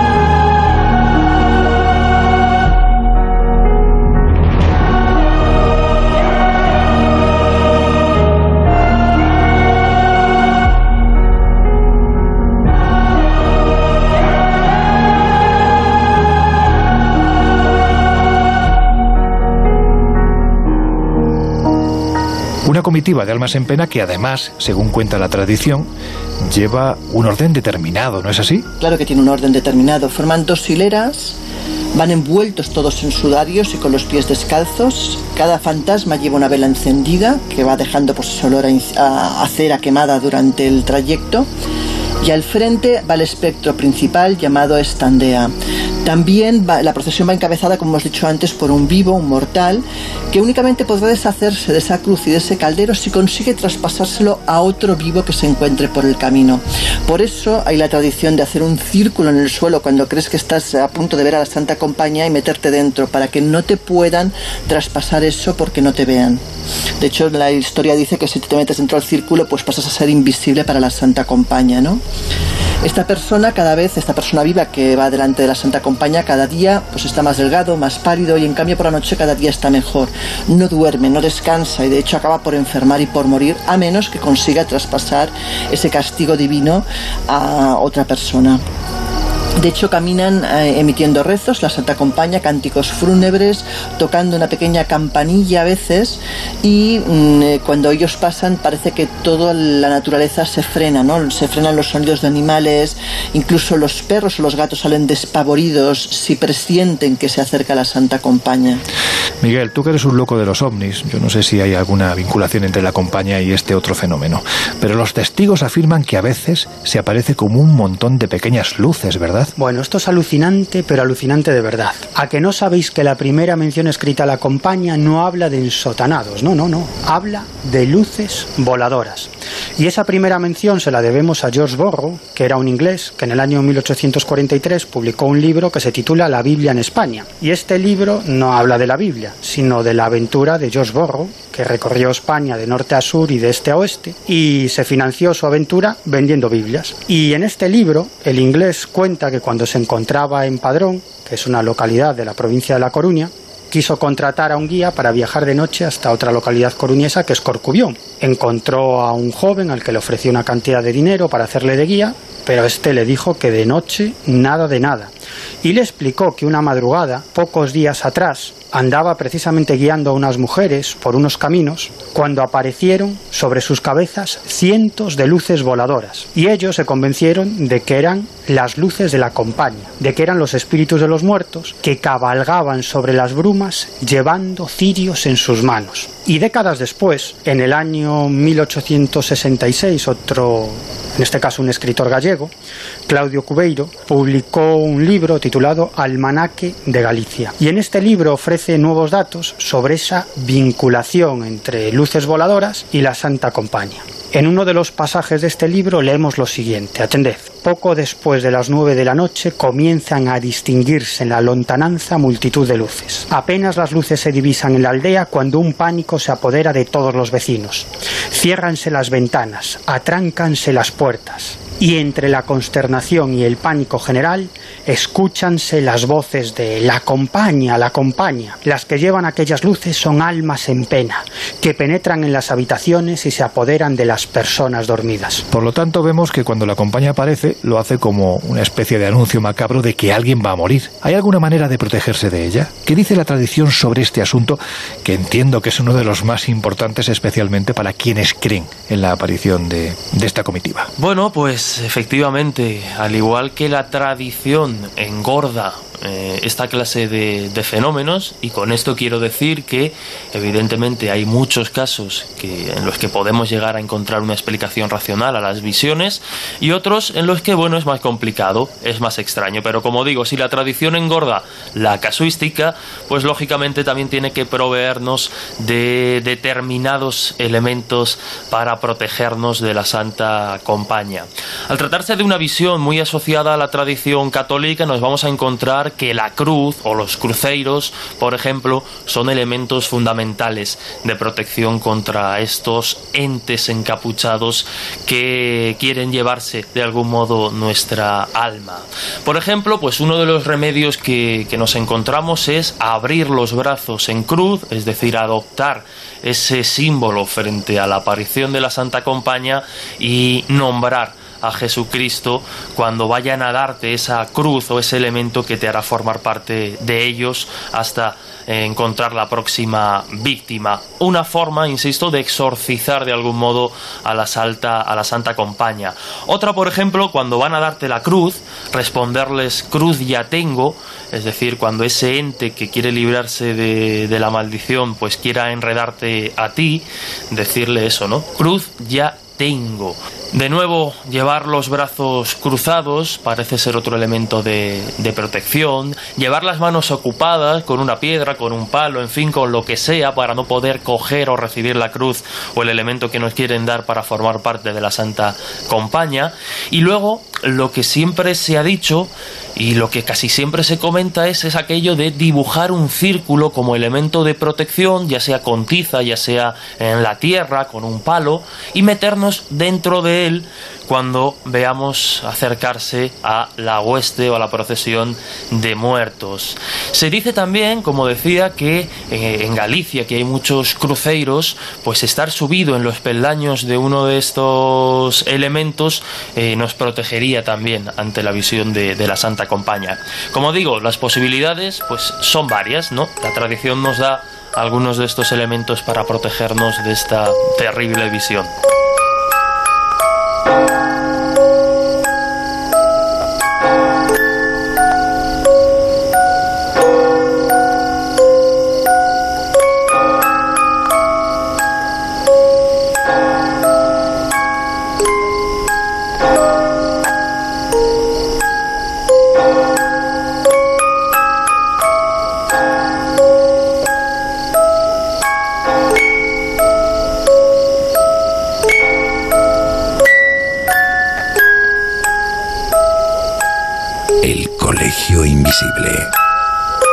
Fernández Bueno y Laura Falcó. En Onda Cero.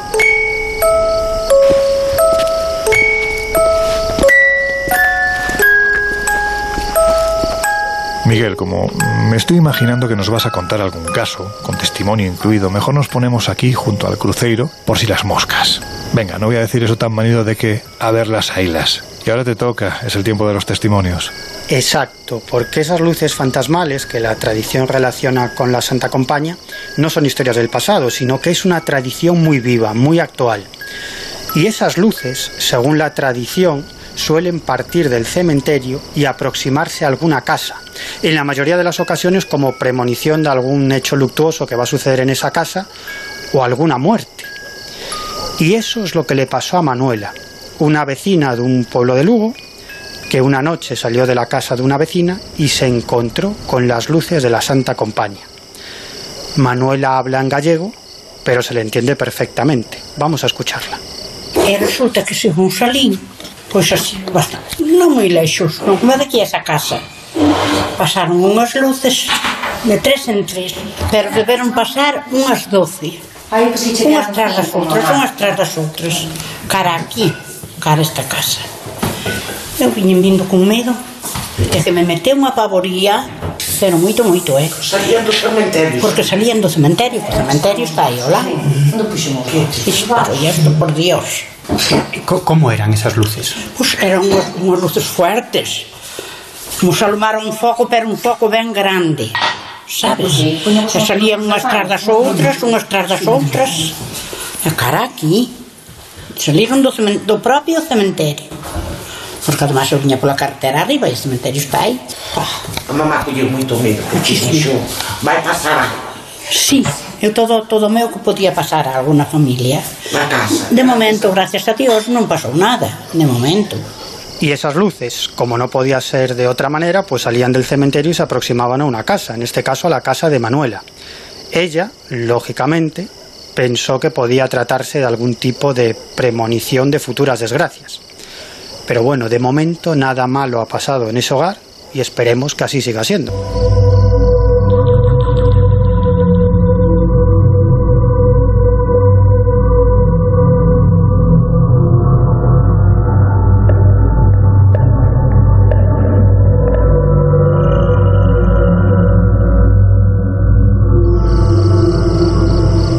De seguir con los testimonios, lo que parece que no deja duda alguna es que este fenómeno, el de la Santa Compaña, ha calado profundamente en el pueblo gallego, especialmente en aldeas como esta en la que nos encontramos. Bueno, ha calado tanto que incluso aparece como una especie de actor secundario en grandes obras de la literatura española y en alguna que otra plataforma más. Ahora vamos a oír y vamos a... Sí, principalmente vamos a oír y podemos imaginar que, como digo, esto de la Santa Compaña ha servido de argumento para más de una obra artística, ¿no es así? Pues sí, la influencia del mito de la Santa Compaña en la literatura española es enorme. Y una referencia muy muy antigua la encontramos en una novela picaresca del año 1605 que se titula La pícara Justina. Y la protagonista Justina, en un pasaje de esa novela, pues habla del mito de la Santa Compaña. También Miguel de Cervantes alude a la Santa Compaña en Don Quijote de la Mancha. Y esto es en el episodio en el que 11 frailes avanzan con el ataúd de un fallecido y llevan también en las manos unos cirios muy grandes. Y Don Quijote y Sancho confunden a estos 11 frailes con la Santa Compaña. Francisco de Quevedo también hace alusión a la Compaña. No exactamente a la Compaña, sino en este caso a su versión castellana, a la Estantigua. Otro escritor muy conocido, Wenceslao Fernández Flórez, utiliza el mito de la Santa Compañía en una de sus novelas más conocidas, El bosque animado, que es del año 1943. Y bastantes décadas después, en el año 1987, se estrena la película El bosque animado, que dirigió José Luis Cuerda, y que la película, pues bueno, está inspirada en el libro de Wenceslao Fernández Flórez, en El bosque animado. Y una de las escenas más graciosas de esta película es cuando el personaje que interpreta magistralmente Alfredo Landa convence a un alma en pena, que era el actor Miguel Reyán, para que se una a la comitiva de la compañía que va hacia el mar, para que este alma en pena pudiera cumplir su sueño, que era visitar Cuba.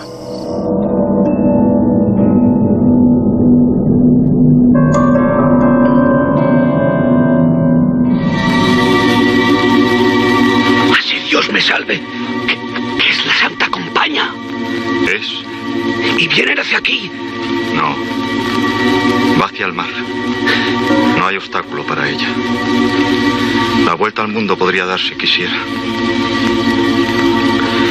Pues si esos van al mar siguiendo todo derecho como los vapores, llegarán a América.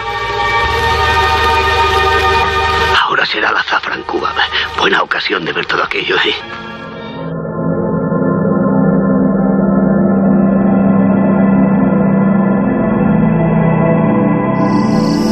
Bueno, y si nos vamos al ámbito de la música, pues nos encontramos con muchísimos grupos que dedicaron temas a la Santa Compañía, como por ejemplo Golpes Bajos, que, es un grupo vigués, fue un grupo vigués muy conocido de la época de la movida madrileña y del que formaban parte gente, artistas como Teo Cardalda o Germán Copini, entre otros. Y esta canción es muy divertida y suena así. Sigo la procesión con un hacha de cera. Soy una parte de ellos que aterroriza la aldea. Entabla amistad con fantasmas y visiones, bañando en terror a los pobres de espíritu.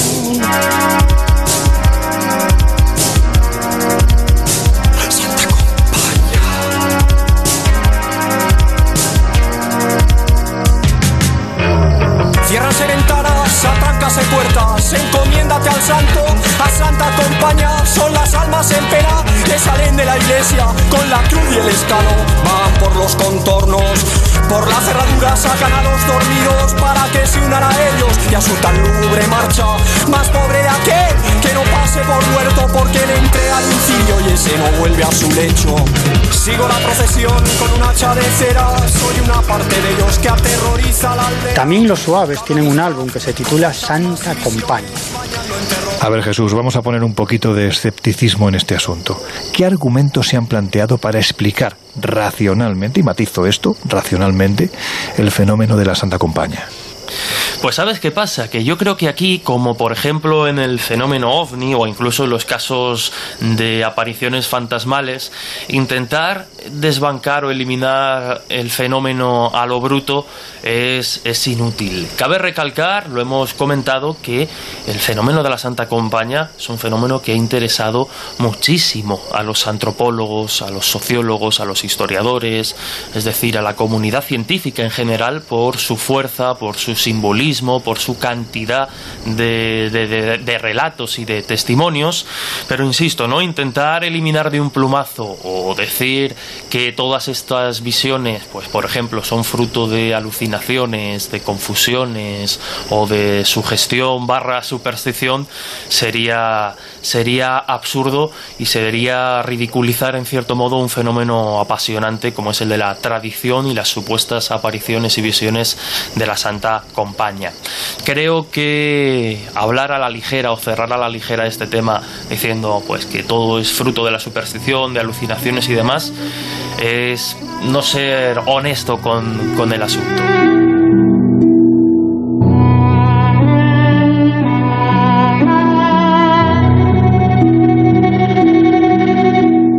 Oye Laura, tú también te has traído algún caso, ¿verdad? Pues mira, si te traigo un par de casos. El primero es de Galicia. Hablamos del doctor Pereira. Este hombre llega a casa hacia las 2 de la mañana tras atender un parto muy complicado en una aldea vecina y cuando está ya llegando a doblar una calle se encuentra casi de frente con la Santa Compañía. Dice que era un grupo de ocho figuras muy tétricas vestidas de blanco, cubiertas con capuchas y que delante de ellas iba un individuo francamente pálido que portaba una gran cruz de madera. Dice que la comitiva se movía en absoluto silencio y que iba precedida por un fuerte olor a cera. El caso es que el grupo se para frente a la casa de Manolo, el de la ferretería. Entonces el doctor entra en pánico, sale corriendo y se encierra en su casa. Cuatro días más tarde, Manolo, el ferretero, muere de un infarto en la tasca del pueblo. El siguiente caso es del municipio Pontebrés de Budiño y hablamos de Sofía R. Pérez, una ama de casa de 42 años y madre de cuatro hijos. Esta mujer nos relata una historia de cuando ella tiene 8 años que recuerda perfectamente y dice lo siguiente. Yo tenía ocho años cuando ocurrió. Mi madre y yo habíamos salido para visitar a una amiga y bajábamos tranquilamente por el camino de detrás de casa, cerca del cementerio. No era muy tarde, pero como era invierno ya había empezado a anochecer. Fue al llegar al cruce. Yo oí mucho ruido, como si se acercase mucha gente. Le pregunté a mamá si ella también lo oía y dijo que sí. Entonces vimos que bajaba por la carretera una gran procesión, como si fuera un entierro. Eran muchos, no sé el número, pero todos vestían igual. Llevaban una especie de túnica negra que cubría todo el cuerpo, con una capucha también negra. Pasaron muy cerca de nosotras. Nos quedamos paralizadas. Yo era pequeña, no entendía qué pasaba, pero mi madre estaba asustadísima y me apretaba muy fuerte contra ella diciéndome que no hiciera el más menor ruido. ¿Cuál fue nuestra sorpresa cuando al final de la fila de esa compañía vimos a una mujer que conocíamos? Era la tía preciosa, una vecina que vivía un poco más arriba de nosotros. La reconocí por su forma de andar, porque tenía un defecto en las piernas, y luego la vimos bastante claramente. Llevaba un palo en la mano y una especie de pedra como un mármol muy brillante. Pasó a nuestro lado en silencio, como si fuese un ánima, y se fue detrás de la Santa Compañía. No nos dio tiempo a preguntarle qué hacía allí. Cuatro días más tarde, eh, tía preciosa moría. Estaba en su cocina y un rayo entró por la chimenea y la mató. Yo creo que aquello fue un aviso. Todos avisamos antes de morir.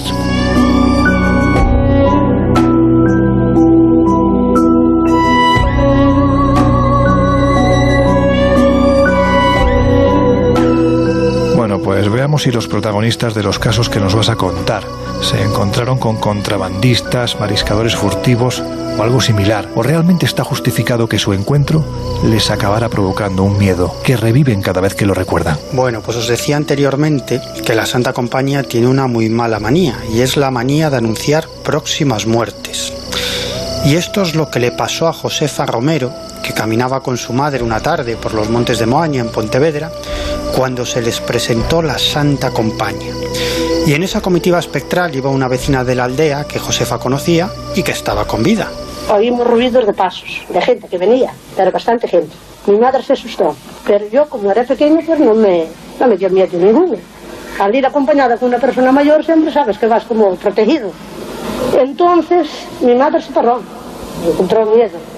Y yo le dije, vamos, mamá, ¿qué tienes? Dije, calla. Y entonces esas personas de cada vez venían andando más, venían todas de negro, pero no se le veía la cara a esas personas, venían andando, solo se veían los pasos y venían andando, que era gente, ¿eh? Atrás de esas personas venía una señora, que era de aquí de cerca, que yo la conocía. Mi madre estaba asustada, pero muchísimo. Pasó aquella señora, pasó, o sea, pasaban antes las otras personas que iban. Ella pasó detrás, pasó aquello, le dio un rato. Nosotros, con el miedo que mi madre cogió, dimos vuelta para casa, en aquel momento nos fuimos. Como os podéis imaginar, esa vecina que caminaba con la compañía falleció días después. Pasó aquello, yo le dije, mira que eres esa persona. Y mi madre, ¿pero cómo iba a ser? Pues sí, que yo la conocí por la forma de andar, por la ropa que llevaba vestida. Era una señora viuda, estaba de luto. Y a los tres días, esa persona, esa señora murió de una, de una chispa. Esta pobre mujer murió como consecuencia de un rayo que le cayó encima mientras estaba trabajando sus tierras. Y es que la compañía nunca perdona.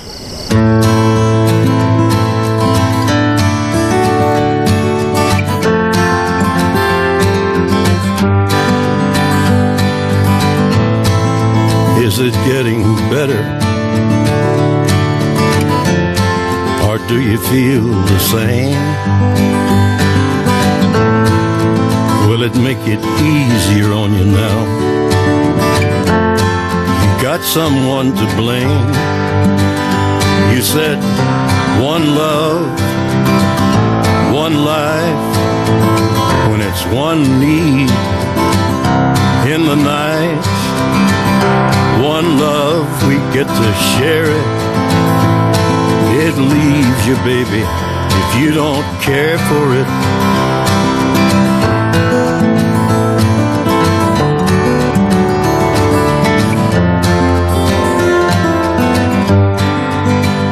Pues antes de venirme de viaje con vosotros llamé a uno de los grandes antropólogos españoles, José Luis Cardero, que ha dedicado décadas a estudiar este asunto de la compañía y de las procesiones de muertos por toda Europa. Y como no podía ser de otra manera, José Luis Cardero es gallego y su interés por este asunto de la compañía le viene de bien pequeño, porque recuerda que su tío no perdía la oportunidad de relatar su encuentro con las luces de la Santa Compañía. Y me he traído en el móvil algunos cortes de esa conversación que mantuvimos antes de venirme de viaje con vosotros, y esto es lo que me contaba José Luis Cardero sobre esa experiencia de su tío hace muchas décadas atrás con esas luces de la compañía. Bueno, mi interés viene efectivamente de una historia que le pasó a mi tío. Eh, él, una vez que vino a visitar a la que después fue su mujer, entonces se encontró, a la, vuelta se encontró con, por, una corredoira, por un camino de aquellos que hay eh, en, en Meilán, eh, cerca de Lugo, se encontró, eh, de repente vio que hacia él se aproximaban unas luces de un color un poco extraño. A él lo primero que le llamó la atención fue el color, un color, decía él, azulado, pero no exactamente azul, sino como si fuera un color, mm, un color raro. Él lo definía como un color raro. Y entonces él se escondió, porque le dio miedo, se escondió detrás de, de unos chantos, de unas losas de aquellas que hay en el camino, y vio que las luces se paraban delante de él. Claro, estuvieron paradas durante un tiempo que él no supo cuantificar, pero estuvieron paradas hasta que después siguieron su marcha. Entonces él contaba este, este encuentro con esas luces durante en todas las, en todas las fiestas que había, eh, lo contaba, ¿no? Entonces ahí eh, fue donde empezó mi, mi interés por este tipo de manifestaciones, que después más adelante efectivamente vi que se habían repetido muchos, en muchos casos, incluso allí mismo, en aquel mismo sitio donde mi tío había visto eso, y, y ahí nació mi interés. Porque la compañía no son solo entidades ensotanadas o de aspecto oscuro, sino también luces. Luces que acechan y luces que persiguen.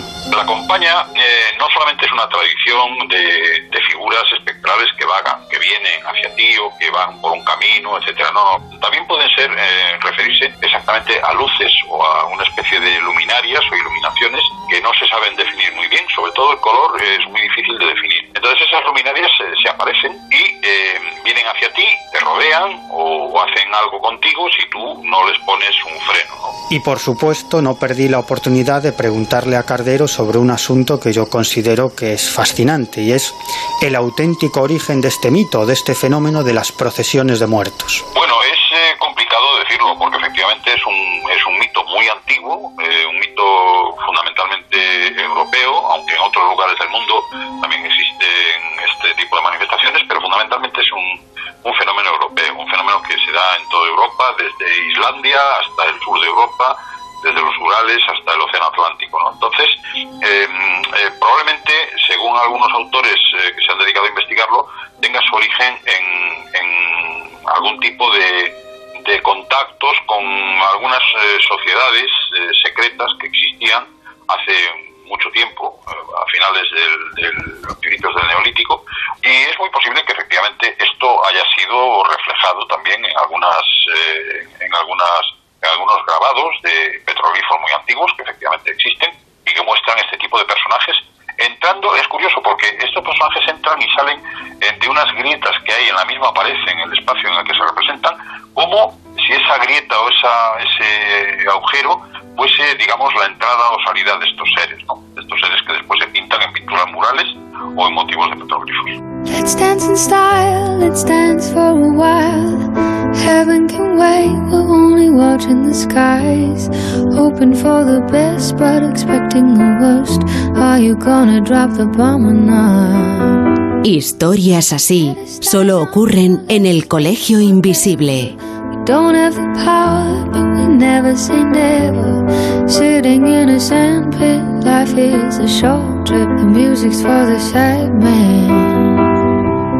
Can you imagine when this race is won? Turn our golden faces into the sun. Praising our leaders, getting in tune. The music's played by the,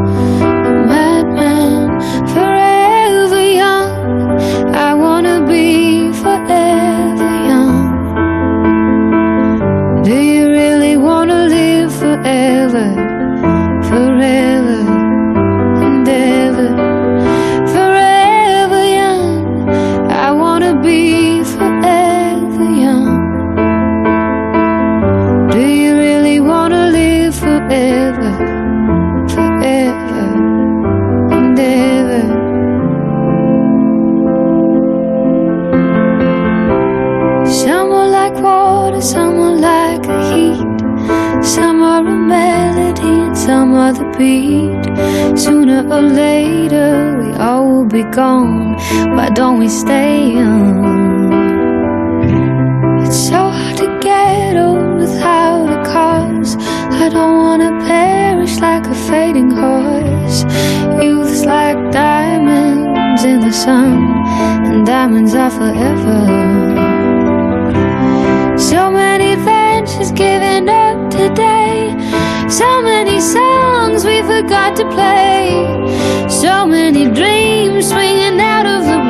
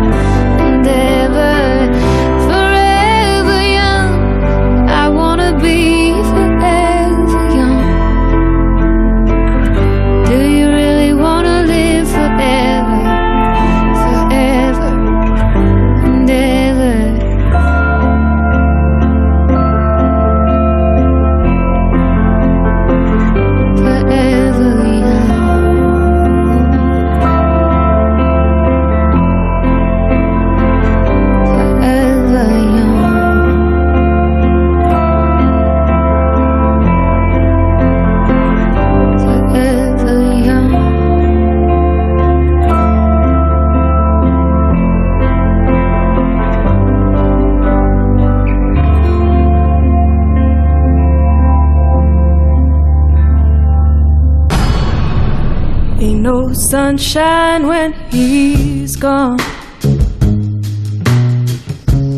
It's not warm when he's away. Antes de pasar a las conclusiones, conviene decir que cuando se abordan asuntos como este, se quedan muchos temas pendientes. Por tanto, obligatoriamente más adelante volveremos a ellos, pero no me gustaría afrontar este último tramo, Laura, sin que hablemos brevemente de un fenómeno que a mí al menos me ha llamado poderosamente la atención. ¿Qué es eso del efecto cumbre de Darien? El efecto cumbre de Darien es una sensación extrema de sorpresa y asombro ante un espectáculo realmente inesperado, ¿no? Pero yo creo que es mejor que nos lo explique el doctor Gaona, que además ha estudiado este tema a fondo, así que si os parece vamos a oírle. El efecto cumbres de Darien realmente es el, aquella cuestión descrita por una autora del siglo XIX, eh, Frances Power Cobb, para describir eh, la sensación eh, que tuvieron, bueno, Núñez de Balboa, cuando atraviesa la cadena montañosa de en Panamá, que se llama justamente de Darien, y de repente eh, descubren, para su asombro, ¿no? todo el océano Pacífico justamente delante de ellos. Esta metáfora se utiliza para describir, eh, por parte de algunos autores, la sensación de sorpresa, ¿no? Ante ese espectáculo inesperado. Pero en cuanto a las ECM, experiencias cercanas a la muerte, es eh, también para describir la sorpresa que tienen algunas personas cuando durante un trance, por ejemplo, un trance de muerte, pues comienzan a tener intensas visiones en relación a otros mundos o a personas fallecidas. Es decir, eh, y sobre todo cuando no saben que estas personas han fallecido de antemano. Entonces, eh, tienen la experiencia cercana a la muerte, y de repente se encuentran, se encuentran con estos otros que pueden ser familiares, amigos que no han visto desde hace un montón de tiempo, y ante su sorpresa se presentan ante ellos diciéndoles, oye, fulanito, resulta que yo he fallecido hace X tiempo, ¿no?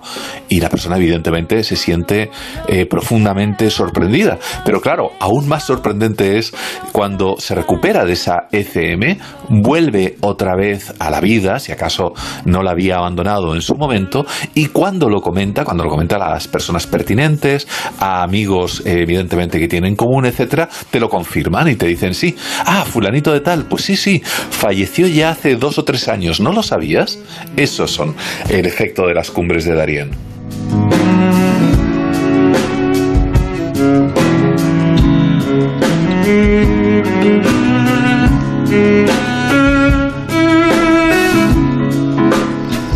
En fin, que es muy difícil pediros una conclusión sobre un asunto tan amplio, así que hoy os dejo la reflexión final a vuestro criterio. Hemos estado viendo diferentes facetas de la muerte, eso está claro, desde la más fenomenológica hasta la más antropológica e incluso a las que abandera la ciencia. Y yo me pregunto, ¿no son suficientes argumentos, y también diferentes, como para pensar que esto no se acaba? ¿Que hay algo más? Bueno, yo desde mi experiencia no tengo otra posibilidad que deciros que hay un después. Como sensitiva, como persona que ha vivido muchísimas experiencias relacionadas con el más allá y con la vida y la muerte, mi, mi visión no puede ser otra. Lo que no tengo claro es qué es lo que hay después. Es decir, sé que vamos a otro lugar, sé que algunos se quedan aunque no deberían, y aquellos que se van transitan a otra especie de dimensión, pero no sé lo exactamente qué es lo que hay. Bueno, ya sabéis que yo soy uno de esos convencidos de que somos mucho más que este montón de huesos y carne, que llegamos a ser lo que somos como consecuencia de un mero azar evolutivo. Yo creo que somos mucho más que eso y, también estoy convencido de que en la actualidad hay abundantes evidencias para pensar que existe vida después de la vida. Y en cuanto al asunto de la Santa Compañía, que sabéis que a mí me alucina, independientemente de cuál sea el origen de este fenómeno, lo cierto es que sigue pasando porque hoy en día personas de toda condición, incluso ateos y agnósticos, siguen encontrándose con la Santa Compañía. Es decir, que es una tradición viva, una tradición que va mutando con el paso del tiempo y que, ojo, que antropólogos de primer nivel, como mi buen amigo Rafael Quintía, continúan investigando en la actualidad, continúan además recopilando un montón de testimonios a pie de campo como si no hubiera un mañana. Es decir, que este tipo de testimonios abundan y siguen produciéndose. Bueno, pues fíjate, yo creo que estas semanas analizando el fenómeno de la muerte nos ha hecho comprender mejor que, que nunca lo más evidente, ¿no? Y es que no tenemos ni idea. Y yo creo que el fenómeno de las experiencias en el lecho de muerte o experiencias al final de la vida, de verdad, tiene muchas sorpresas que darnos, porque sabemos que sucede, está registrado, así lo han registrado científicos, médicos, investigadores en diferentes estudios a lo largo de los años, y al margen de, de interpretaciones, al margen de que sean o no señales evidentes de la existencia de un más allá, creo, insisto, que tienen mucho que decirnos con respecto a qué pasa en nuestra cabeza, en nuestra mente, en el momento exacto de la muerte y cómo lo, lo afrontamos. Ahí puede haber muchas claves y bueno, hoy hemos dado algunas de ellas.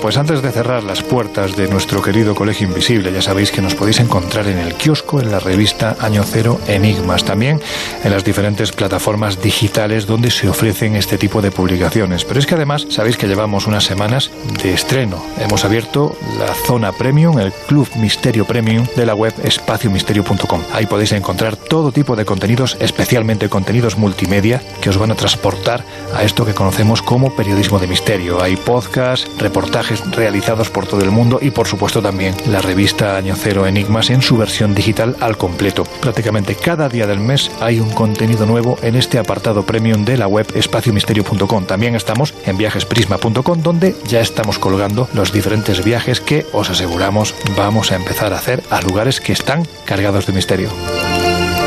Y si queréis poneros en contacto con nosotros, ya sabéis que tenemos una vía muy directa. El colegio invisible.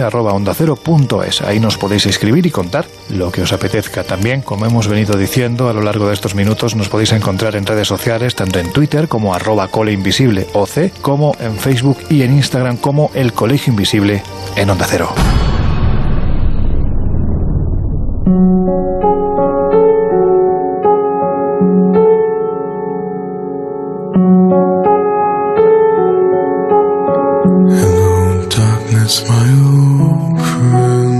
Cuando hablamos de las experiencias cercanas a la muerte, rápidamente nos vienen a la mente las de aquellos que aseguran haber visto un túnel con una especie de potente foco de luz al fondo. Y de repente han regresado porque no era el momento de traspasar esa luminosidad.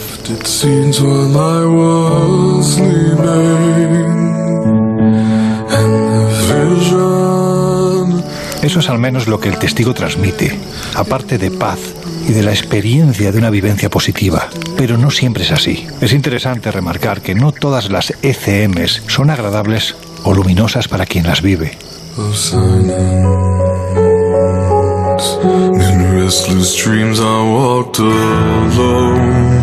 Ahora, quedaros con la idea de que en ocasiones los testigos que han estado muertos clínicamente hablando, a su regreso han descrito y relatado experiencias espantosas, en lo que para ellos era el mismísimo infierno. Es lo que los investigadores de este asunto denominan experiencias aterradoras cercanas a la muerte, una derivación de las ECM de la que no se suele hablar y que apenas si se ha contemplado en la casuística porque todo se ha dicho, no son muy habituales.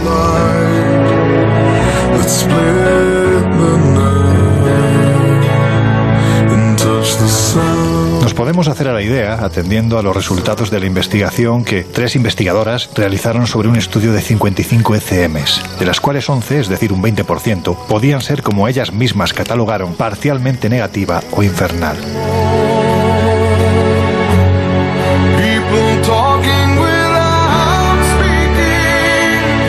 Otra investigadora, Margot Gray, siguiendo ejemplos como los anteriormente citados, determinó que las experiencias negativas aparecían sujetas a cinco fases. Miedo y pánico, experiencia fuera del cuerpo, entrar en un vacío negro, sentir una especie de fuerza maligna y finalmente lo que parece ser un ambiente infernal. Es decir, justo todo lo contrario a las ECMs positivas.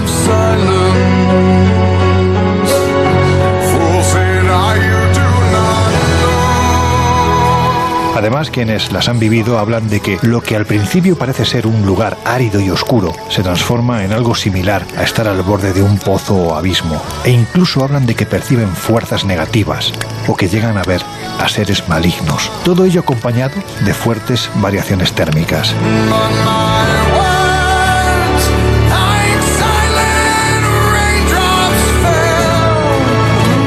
Yendo un paso más allá, en 2013, el psiquiatra de la Universidad de Connecticut, Bruce Grayson, y la doctora de la Universidad de Missouri, Nancy Evan Bush, tras analizar 50 ECMs, concluyeron que se podían dividir en tres tipologías. Un primer nivel donde se tiene la percepción de viajar fuera del cuerpo, de ver más personas reunidas, de observar barreras que separan unas zonas de otras y la total falta de control. Un segundo nivel en el que el testigo refiere una sensación de vacío total, donde pronto llega la desesperación. Y un tercer nivel, donde las imágenes infernales son más explícitas, con la sensación de caer por un túnel oscuro donde solo se oyen gritos e incluso donde el testigo es amenazado por esas mismas voces.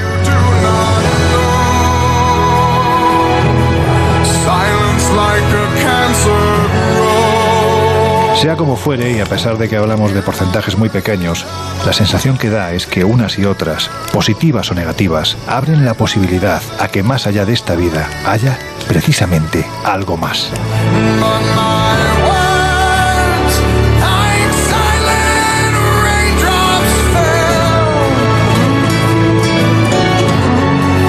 Pues ha llegado el momento de cerrar. No sé si las puertas estén más allá, si es que alguien se las ha dejado abiertas. Desde luego las que sí cerramos son las del Colegio Invisible de hoy. Así que, Laura Falcón, nos oímos dentro de siete días. Bueno, eh, espero veros la semana que viene. Hasta pronto. Miguel Pedrero, dentro de una semana, un poquito más. Bueno, pues hala, chavala y chavales, hasta la próxima aventura. Y Jesús, si te quedas por aquí, quédate cerca del, del cruceiro por si acaso que tú eres un poco, un poco liante. Venga, amigo, nos oímos dentro de siete días. Un abrazo, hasta la semana que viene. Y ahora vosotros os dejamos con Gemma Ruiz, así sus no sonoras. Nosotros cerramos ya por esta semana las puertas del Colegio Invisible. Nos volvemos a oír dentro de una semana. Ya sabéis, disfrutad de la vida, que seáis muy, muy felices.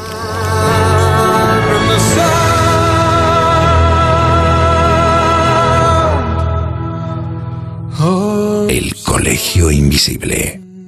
Con Lorenzo Fernández Bueno y Laura Falcó. En Onda Cero.